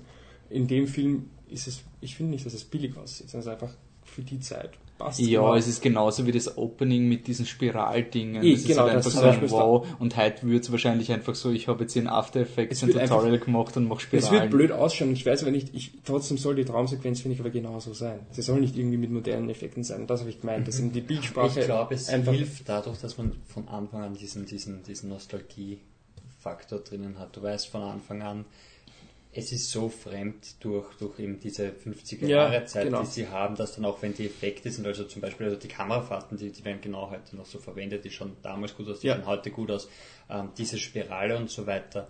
Ja, ist es keine CGI Superspirale Aber ich will oder es nicht so. CGI eh nicht, eh nicht, aber Das ist das, dadurch, dadurch, dass das, es schaut halt schon älter aus, weil es macht Ja, überhaupt es nicht, weil der ganze nichts, Film genau. dadurch sowieso Aber ist auch egal, wir müssen nicht diskutieren, ob der Film heute, wenn Hitchcock noch leben meine, man, würde, muss, man muss schon sagen, also ich, hab- ich habe mir schwer da reinzukommen zu Beginn. Also die letzte Stunde war dann, da war ich dann drin, aber die erste Stunde war mir, da habe ich einfach nicht gewusst, was ich aus den Charakteren machen soll. Also was mir zum Beispiel total gefehlt hat, ist die Beziehung zu seinem Freund. Das war halt einfach, er trifft ihn einmal, dann verliebt er sich in die Frau Mhm. und es war nie, ich meine, vielleicht ist es ja, weil es Film, soll es Film noir sein, ich weiß nicht, aber es ist irgendwie, es war nie so dieser Gewissenskonflikt, so, Gut, aber- hey, ähm, Aber es wird ja etabliert am Anfang, dass sie sich, dass sie keine guten Freunde sind. Also es wird ja Sie halt gezeigt. bekannt, so, die die sind irgendwann einmal trotzdem, gemeinsam ich auf die Schule gegangen, der geht hin und eigentlich Ich hab's trotzdem komisch gefunden, so. dass der nie wieder irgendwie ein, also dass da nicht ein Konflikt, ich meine, es wird dann ein Ja. bisschen negiert, also nicht negiert, aber du kannst, bei dem Film kannst du sehr viel, was dich zu Beginn stört, durch den Twist weg erklären. Mhm. Also so ein Jahr, das hat alles Sinn gemacht und Ja. natürlich hat der Freund sich nicht mit ihm gestritten, weil er natürlich wollte, dass, dass der Plan funktioniert. Also man kann es in, in Retrospektive funktionieren, weil mir trotzdem die ersten 30 Minuten drin sind und man dachte, ist jetzt komisch und dann kommt ja diese Kusssequenz vor, vor dem, vor dem rauschenden Meer und das war Die halt ist, so ein, finde ich, die, das ist die, die schlechteste, also vielleicht der Schluss, aber sonst die schlechtest gehaltene Szene. und Das ist wirklich das, wo das äh, auffällt. Was ich ein bisschen schock gefunden habe, ist, ähm, beim Hitchcock gibt es immer dieses Bild, was er gesagt hat mit, ähm, du hast eine Diskussion zwischen, zwischen zwei Leuten, die ist Fahrt, und in dem Moment, wo du eine Bombe unterm Tisch zeigst, ist das Publikum automatisch gespannt. Weil, Mhm. holy shit, das ist nicht meine Diskussion, da geht es um was anderes. Und deswegen macht er es ja oft, dass er dass er dem Publikum Dinge zeigt und wir warten darauf, dass es losgeht. Also er zeigt uns zum Beispiel diese neue Frau, also eigentlich eh die gleiche, wir Ja. lernen sie als neue Frau kennen, sieht den Hauptdarsteller, er sagt so, wow, du erinnerst mich an die, dann ja, wollen wir uns irgendwie treffen nachher und sie, sie hat dann so einen kurzen Moment, wo sie einen Brief schreibt, den sie dann zerreißt, wo sie dem Publikum erklärt, was wirklich Ja. passiert ist. Und ehrlich gesagt, ich hätte es lieber gehabt, ich hätte es nicht gewusst. Weil es war dann, also die Spannung ist dann natürlich da, dass, dass du diesen Psychoterror hast, dass sie nicht will, dass Mhm. er draufkommt und er es versucht sie wissen wollen. ich hätte es irgendwie cooler gefunden, weil dann hätte ich nicht gewusst, ob der Hauptdarsteller, weil zum Schluss, das Geile ist ja, der Hauptdarsteller wieder draufkommt, er, er, er ratet ja alles richtig. Ja. In dem Moment, wie er draufkommt, ratet er alles richtig und das ist ja das Unwahrscheinlichste überhaupt. Also es ist so ein über 50 Ecken getwistet Ja, ja, und geturnt und gedoubled crossed und das war halt irgendwie so lächerlich. Dadurch wirkt es dann nicht so lächerlich, wenn der Hauptdarsteller draufkommt, weil du weißt, das stimmt ja. Mhm. Aber in dem Moment hätte ich es glaube ich vielleicht geiler gefunden, wenn so, ich bin mir echt nicht sicher, ob der Typ einfach nur auszuckt. Einfach wirklich so, er ist schon so crazy, dass er, Mhm. dass er das sieht und er macht sie fertig und du Aber weißt, dann das die stimmt. Frage, ob dann die lange Laufzeit, die du hast, wo er versucht, sie hinzubiegen und du Ja, merkst halt so, ich so, sie weiß, sie weiß, also sie weiß, dass sie dieser Charakter war und Ja. dass er zu ihr wird, dass das dann weniger Sinn macht, beziehungsweise auf die Dauer nicht funktioniert. Aber ich weiß nicht, ihr, jetzt Ja. ich, ich finde, du nimmst von ihrem Charakter dann vielleicht zu viel weg, um seinem, Also der emotionale. Tiefgang, würde ich sagen, entsteht erst dadurch. ja, dass sie Dass ihn doch liebt, aber Vor allem nicht, auch von ihrer Seite. Ja, Ja. also Ja, ihr Charakter wird dadurch dann doch wirklich so zu sein, sie ist halt diese Puppe, die ist halt da und aus und nicht mehr zu diesem. Ich finde, dass das erste, der zweite Teil von dem Film irgendwie ähm, ihr eine Tiefe gibt im Vergleich zum ersten Teil. ja, das stimmt. Dadurch, dadurch hättest du dann. Und das wird wahrscheinlich wegfallen. Ja, wobei, wenn du es zum Schluss auch aufklärst, weißt du es ja dann auch, Ja, dass du in diesen nicht, Szenen. stimmt. Und, Also, naja, nein, also wenn es dann zum Schluss sie auch zusammenbricht und das zugibt und alles, dann hast du es ja auch gehabt und dann hast du es beim zweiten Schauen auch gecheckt, warum sie so reagiert und so unsicher ist. Also ich hätte gar nicht gesagt, dass man so ambivalent macht, aber ich habe es trotzdem richtig halt- spannend gefunden, nicht zu wissen, ob der Hauptdarsteller jetzt wirklich in einer ganz argen Psychose ist. Das hätte ich vielleicht sogar, das hätte mir halt wirklich, das habe ich ist wirklich halt- interessant gefunden. Ich glaube, du musst auch ein bisschen mit der Zeit dann betrachten, was man dem Publikum zutraut. Eh, eh Also- also, es ist jetzt keine Kritik vom Film, aber es war halt irgendwie so, okay. Also ich, ich verstehe, was du meinst und man hätte es ja eben auch so lösen können, aber ich glaube eben, in der Film war so, glaube ich, schon ein ziemliches Desaster finanziell. Also jetzt nicht so viel, so arg viel gekostet haben zu der Zeit, aber es war halt, er war kein Erfolg. Also war vor allem den Kritikern noch nicht. Also es ist ziemlich zerrissen worden, weil so ein negativer Ausreißer vom, vom Hitchcock. Also ich glaube, da wollte er einfach ein, zumindest ein bisschen zugänglicher Mhm. bleiben. Ja. Diese Szenen, wo, wo Charaktere so, ja, komisch halt jetzt gerade mal alles erklären, das hat er oft. Also ich weiß gar nicht, welcher das ist. Es gibt so einen Film, wo er, ich glaube, Dings, ähm, North by Northwest ist das, wo, er, wo dann der, der, der ja, also die, die Hauptfigur halt irgendwie die Gangster ähm, beobachtet und wie sie halt miteinander reden und dann sagt der eine halt dem anderen genau den Plan, obwohl es keinen Ja. Sinn macht.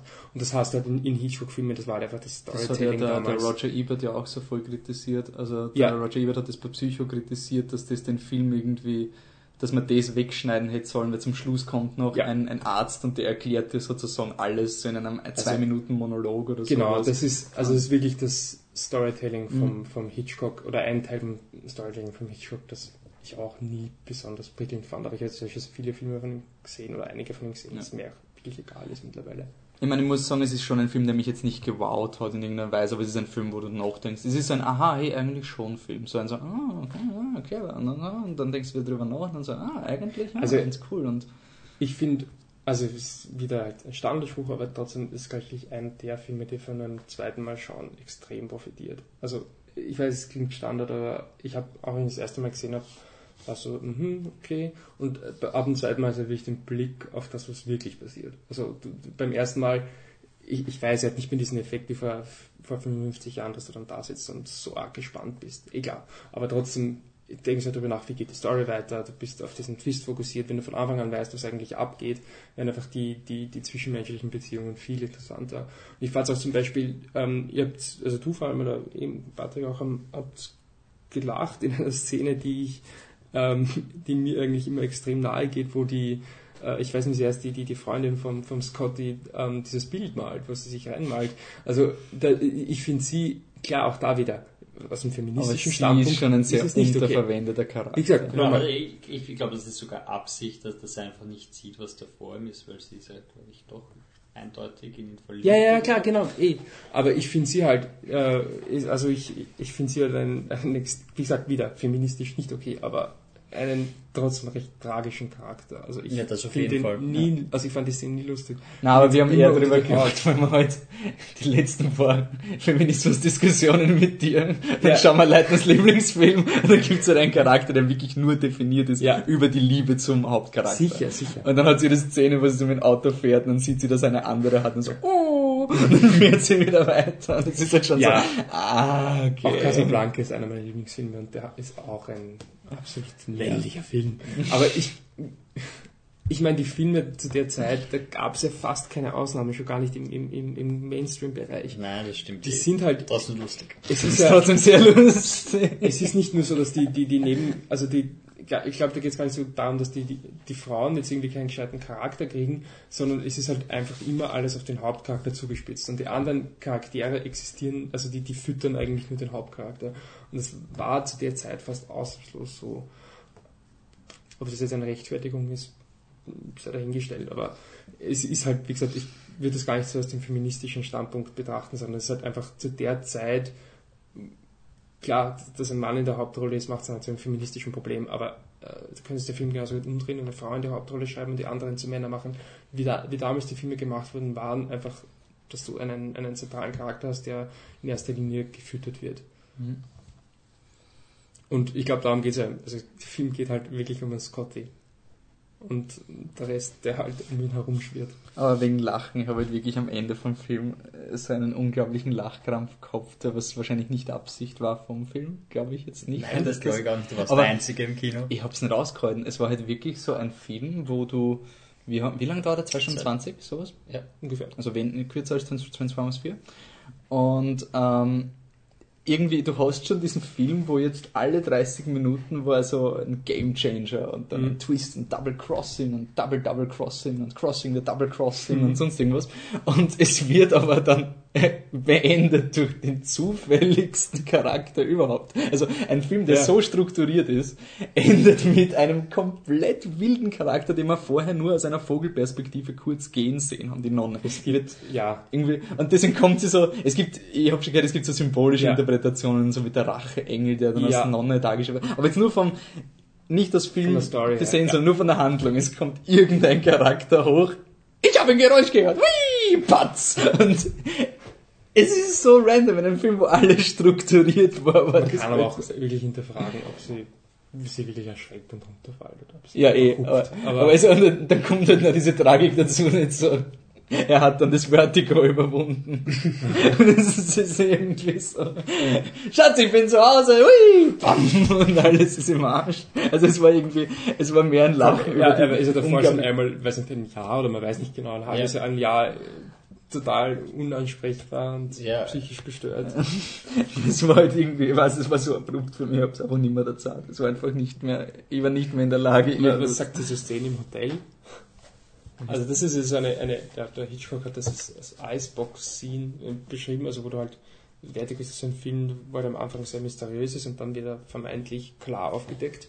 Und er hat das als Icebox-Scene beschrieben, wo er quasi hinkommt zum Hotel und er sieht sie oben und dann geht er rauf und sie ist nicht da und das Auto ist weg.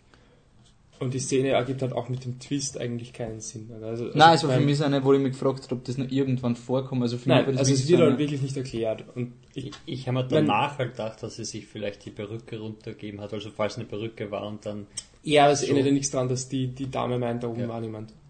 Aber egal, also als Icebox-Scene äh, beschrieben, wo du quasi, also hat gemeint, du kommst heim und bist zufrieden, dass du den Film verstanden hast und dann machst du den Kühlschrank auf, um dir irgendwas zum Essen zu nehmen und dann, uh, scheiße, da stimmt was nicht. Und ich weiß nicht, ob man da jetzt irgendwie, ich meine, du kannst gleich nicht über eine Szene jetzt in eine ganze mystische Ebene rein interpretieren oder sonst was.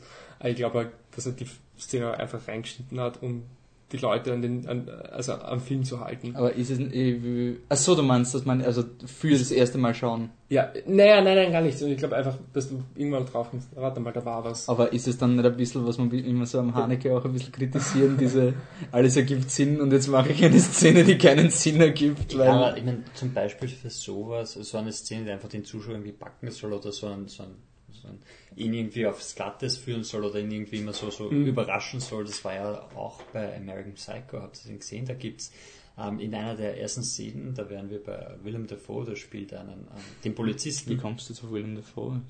Das Keine weiß Ahnung. niemand. Auf jeden Fall, er spielt einen Polizisten, der halt reinkommt und ihn Christian Bale, ihn Patrick Bateman, ähm, befragt zu, zu einem dieser Morde. Und er wechselt dreimal immer die Stimmung. Einmal ist er so der Freundliche, der herkommt und mit ihm redet, so ganz freundschaftlich. Einmal ist er der böse Kopf, der ihn quasi beschuldigt und, und anschreit.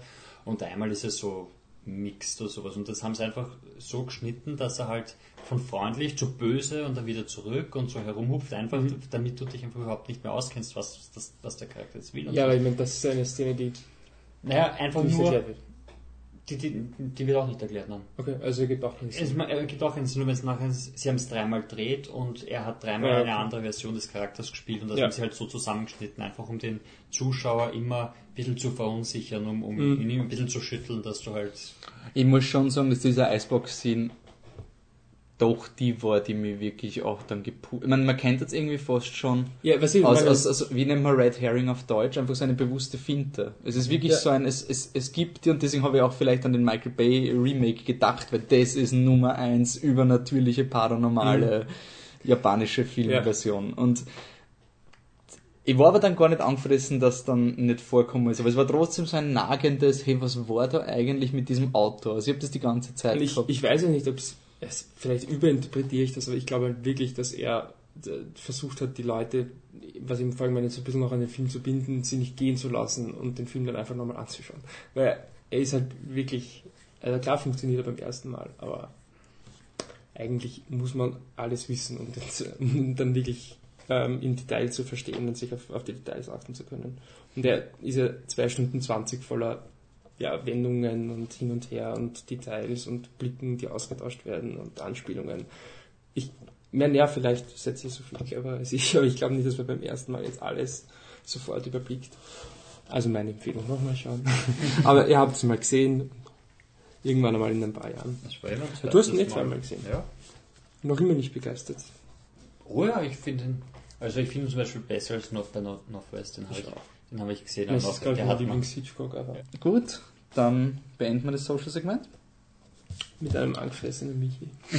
So. Nein, das. Das ist doch eh, ich finde heute ist kurz. Ne? Da haben wir uns noch nicht beleidigt. ähm. Ja, weil wir alle, weil wir jeden Film Niemand hat den gleichen. Film gesehen und Ja. beim, beim dritten, der ist schon so alt, dass man sich nicht mehr drüber aufregen will. Wir waren ja jetzt eigentlich dieses Mal schon ein bisschen un understuffed, könnte man sagen, auch wenn wir viel Filme gehabt haben, aber es waren jetzt nicht so die ah, und, und am Puls der Zeit. Es ist mal waren, lustiger, also wirklich kein Film dabei, außer jetzt von so einem Social-Segment, den wir wirklich toll finden.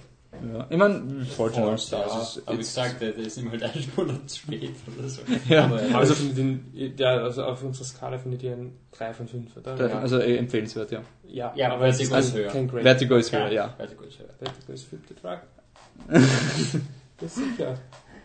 Okay. Ähm, na, und ich wollte nur kurz Aber anmerken. ganz ehrlich, ich meine, Vertigo ist ja wirklich Flip the Truck. Es ist ja genau das, was Flip the Truck, ich meine halt anno 1959. ja, es genau ist, das ein, technisch unterhaltsam und hat sau viel Tiefgang. Ja, und das also- ist, genau, und das ist halt wirklich der super erfolgreiche Regisseur, der eh super tolle Filme gemacht hat, keine Frage, aber halt nie diesen, ähm, nie künstlerisch, wenn man es ausdrücken soll, aber nie so diesen, diesen künstlerisch wertvollen Film machen wollte. Er hat immer Filme gemacht, die super waren, weil sie eine super Story erzählt haben und das extrem gut gemacht haben.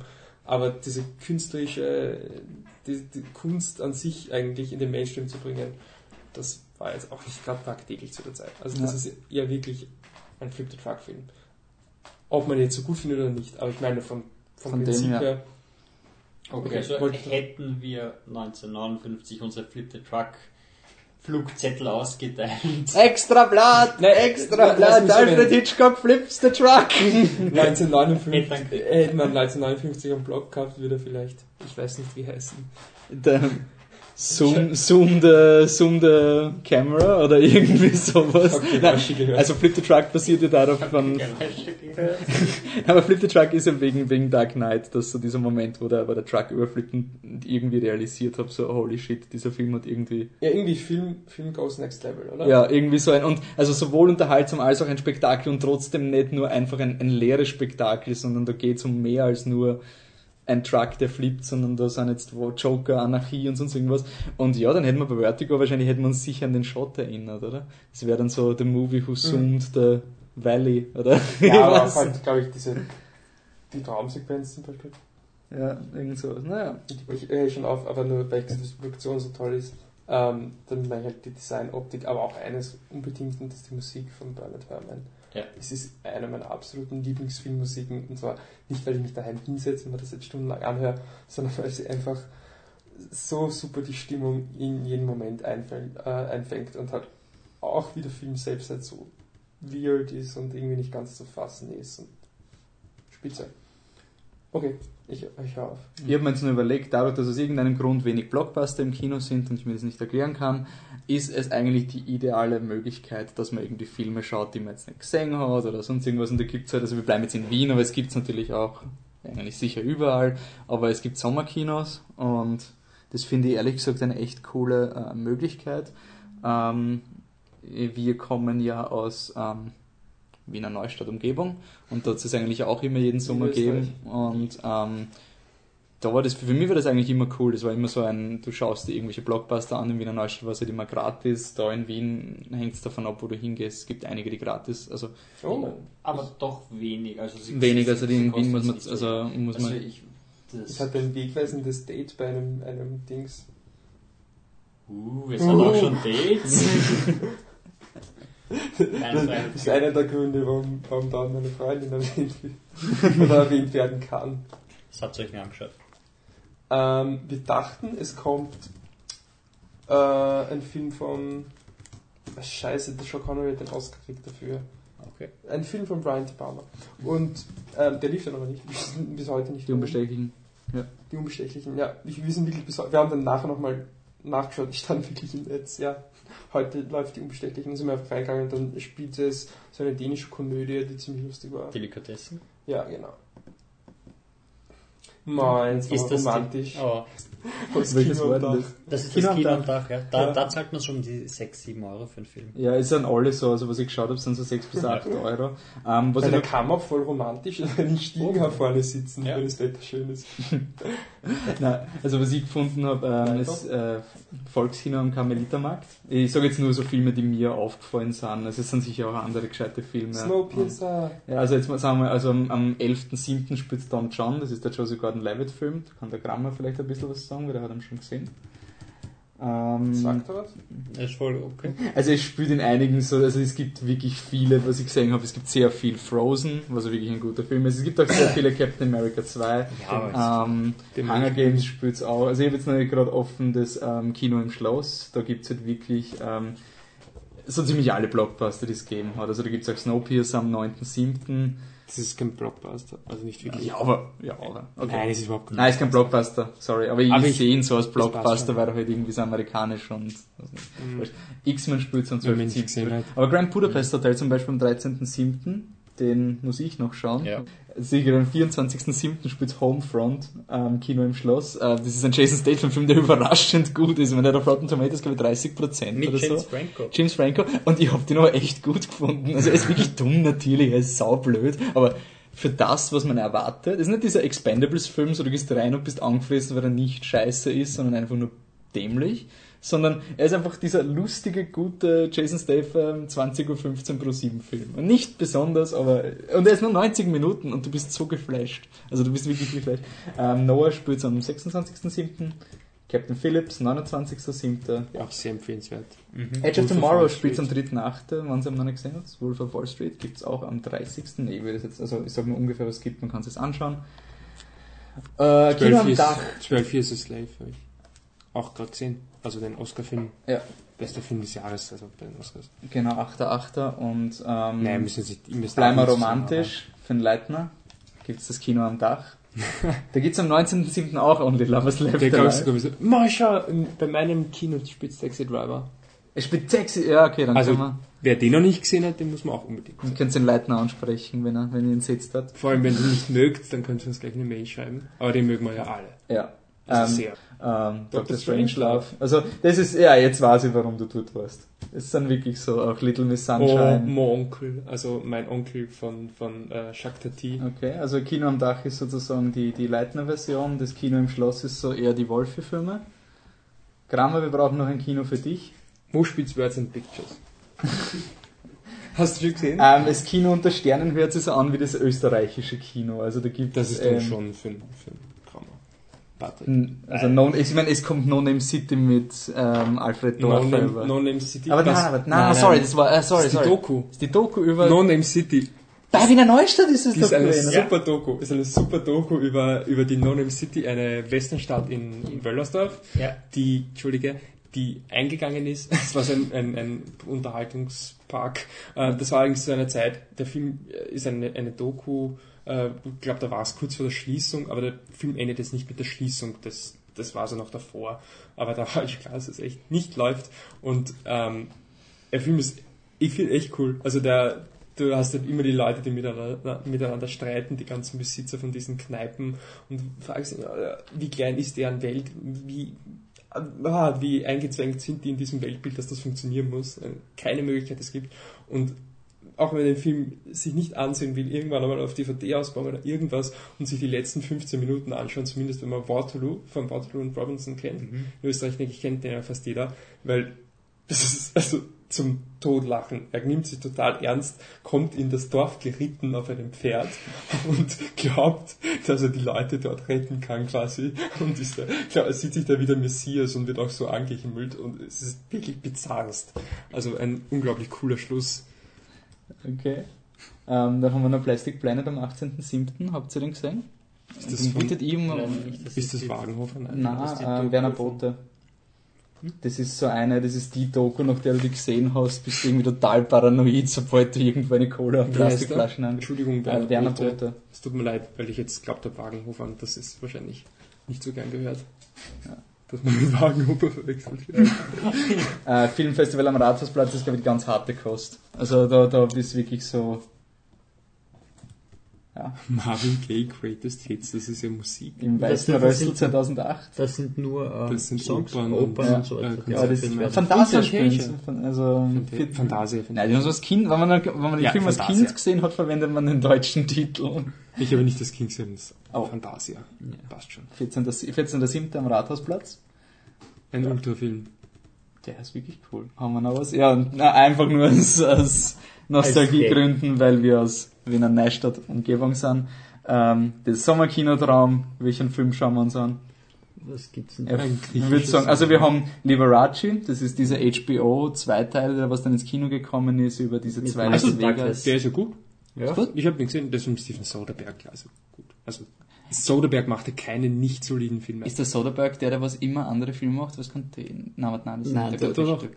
Äh, ist der Contagion Ja, und- Das ist der alte Ja, ja. Soderbergh, es gibt auch schon einen Jungen, glaube ich. Me- Was? Sein Sohn macht auch schon Filme. Weiß ich nicht, aber der ist auf jeden Fall von, Ja, von. Steven Soderbergh. Ähm, dann, Magic Mike zum Beispiel hat er gemacht.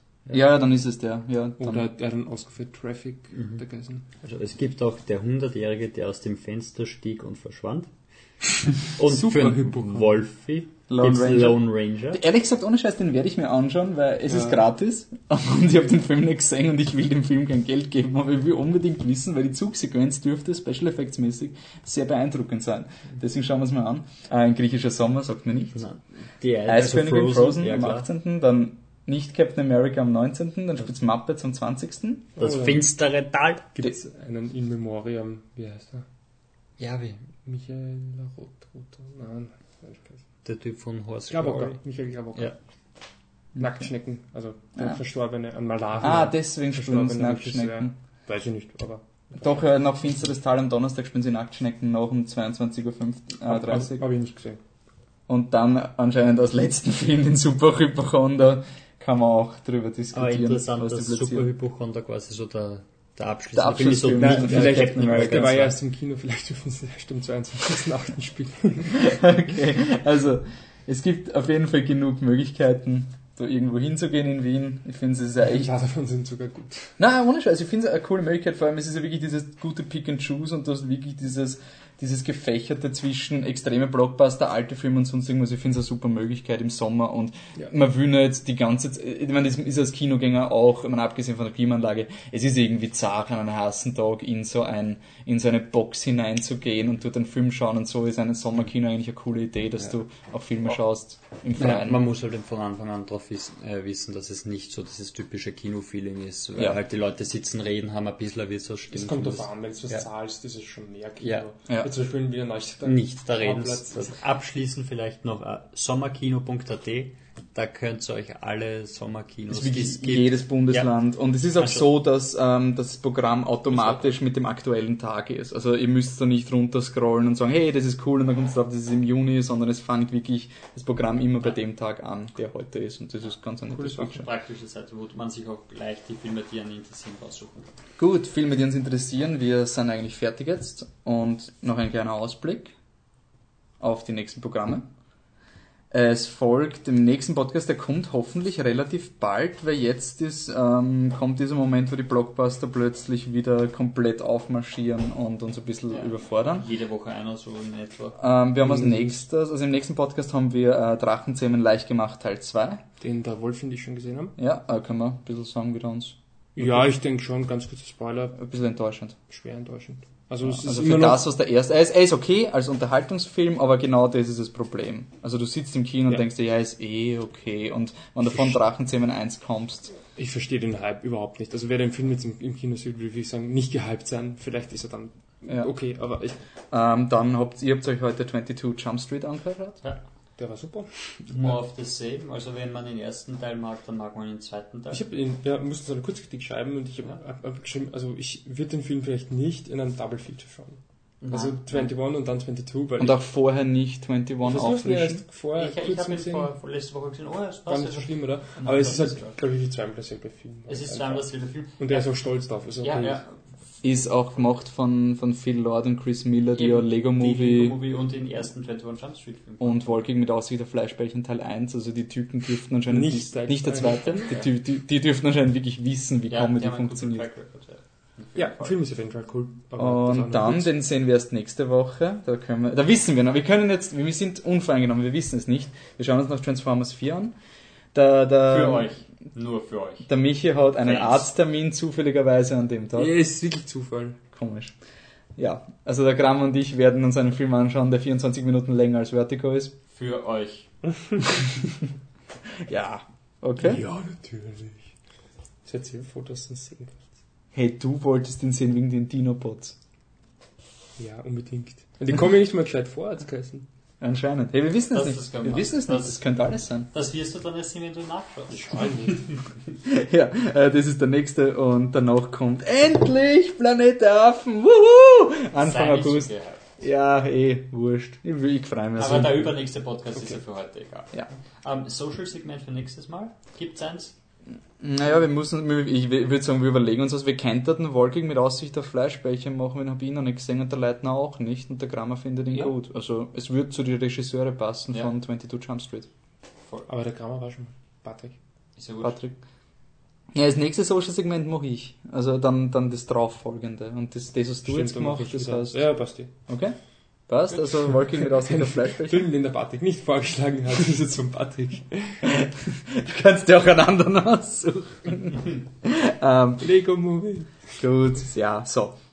Dann war das eine relativ friedliche Session. Wie können, wie können Sie mit uns in Kontakt kommen? Wir brauchen ein Codewort heute. Was ist das Codewort? Ähm, Gefrorener Fisch. Oder, was gibt's noch? Worüber habt ihr denn gesprochen? Versuchung. Frank. Anne Frank. Anne Frank. Anne Frank. Okay, Kramer, willst du uns erklären, warum wir ein Codewort suchen? Wenn ihr uns nicht persönlich kennt und ihr uns eine E-Mail schreibt. Und idealerweise auch niemanden kennst, der uns persönlich kennt. Nein, nein, nein, hey, diese Regel haben wir nicht aufgestellt, weil sonst hätten wir keine. Wir haben eine DVD verschenkt an jemanden, den wir nicht kennen. Es gibt ein, ohne Scheiß, es gibt ein cooles Fan-Package, also schreibt uns einfach an. Es ist Egal, auf jeden Fall. wirklich- Mit Flip the Truck Geschenkpapier. Wow. Ja, so Ich fancy. will es auch haben. Ja? Willst du das nicht auch haben? Wenn ich uns nicht kennen würde, würde ich selber hinschreiben. Und was würdest du machen? Verdammt Ich würde das Codewort Anne Frank schreiben und sagen, wie cool unsere Seite ist Mhm. und das schicken an contact at flipthedrug.com und als Dankeschön und als Belohnung bekommt ihr einen x-beliebigen Film von uns zugeschickt. Den Als Geschenk. Den wir uns gegenseitig mal geschenkt haben und Ist nie geschaut egal, haben. ist jetzt egal. drauf, drauf daheim. Ich habe eine original verpackte DVD von einem coolen Film, den ich jetzt nicht sage, aber Wir haben letzte Woche ja den, also im letzten Podcast den Tinkerbell-Franchise, ja. Also den letzten offiziellen Flip the Truck Podcast haben wir den wir müssen Tinkerbell. noch mehr Werbung machen, das Nein. muss vielleicht wirklich machen müssen. Nein, nein, wir haben folgendes. Also wir haben gesagt, ähm, wenn uns fünf Leute schreiben, dass wir den Tinkerbell-Franchise ähm, diskutieren sollen, dann äh, wir machen wir das. Filme. Schauen wir zwei Filme. Es haben uns nur zwei geschrieben. Also danke an Pascal und Bernhard. Ich weiß, dass ihr uns absolut nicht ausstehen könnt. Und ich würde einfach sagen, wir machen die E-Mail-Anzahl einfach jeden Podcast eins früher, oder? Jetzt Ja, müssen Also jetzt sechs Leute sein. anschreiben. Also, Okay, es wird einfach passt. der Running Gag. Wolfi, findet man dich eigentlich auch außerhalb von der E-Mail, vielleicht auf Facebook bzw. auf Twitter? Boah, Patrick, das ist ja super, dass du das so ansprichst. Ja, wir sind auf Facebook, ähm, facebook.com slash flipthetruck. Wolfgang, Ähm. das ist ein gescheites Logo. Gut. wir, haben, wir haben dort eine Seite, wo einfach Trailer und sowas publiziert wird und natürlich immer auf unsere Artikel auf flipthetruck.com verlinkt wird. Ich bin auch auf Twitter mit flipthetruck mit Unterstrichen zwischen den einzelnen Wörtern. Warum? Weil es einen Twitter-Account flipthetruck gibt, der noch immer nichts geschrieben Hast du hat. geschrieben? Nein, hat nicht geantwortet, aber wurscht, ich wir verrückt. das letzte Mal offiziell gemacht, dass ich nicht mehr existenzialistisch bin? Ja, aber Ja. du kannst es nochmal sagen. Also, ich bin, also, stimmt, ja wurscht, ich bin jetzt der Hipster-Dino. Hipster Dino? Ja, was sonst? Du heißt Hipster Hipster Dino. Saurier. Ja, also heißt meine Figur ja auch Hipster-Saurier. Ich würde schon sagen, sonst Okay, ist wirklich. Hipster-Saurier und mein, meine Dings heißt Ed Hipster-Saurier, weil es gibt so, der Hipster-Dino ist zwar auch vergeben, aber ich mache das so, dass ich einfach meinen Namen an den Twitter-Account anpasse. Weißt du? Voll Next Gen und so. und übrigens, nur ganz kurz an den Besitzer draußen, dem da scheiß Hipster-Dino-Account, der ist auch ein Idiot. der hat den irgendwann mal gemacht vor zwei, drei Jahren und dreimal geschrieben, oh, ich bin ausgestorben, bevor es cool war. Drei, vier solche Witze und das war's. Aber egal, ich bin der Ed Hipster-Saurier und auch der Hipster-Saurier. Klammer? Ich finde es jetzt Ad Existential Coffee. Nein? Existent Coffee. weil es zu lang war. Genau. Na gut, dann sagen wir danke fürs Zuhören und wir sind nächstes Mal eigentlich relativ bald wieder da. Okay, macht es gut. Ciao. Tschüss.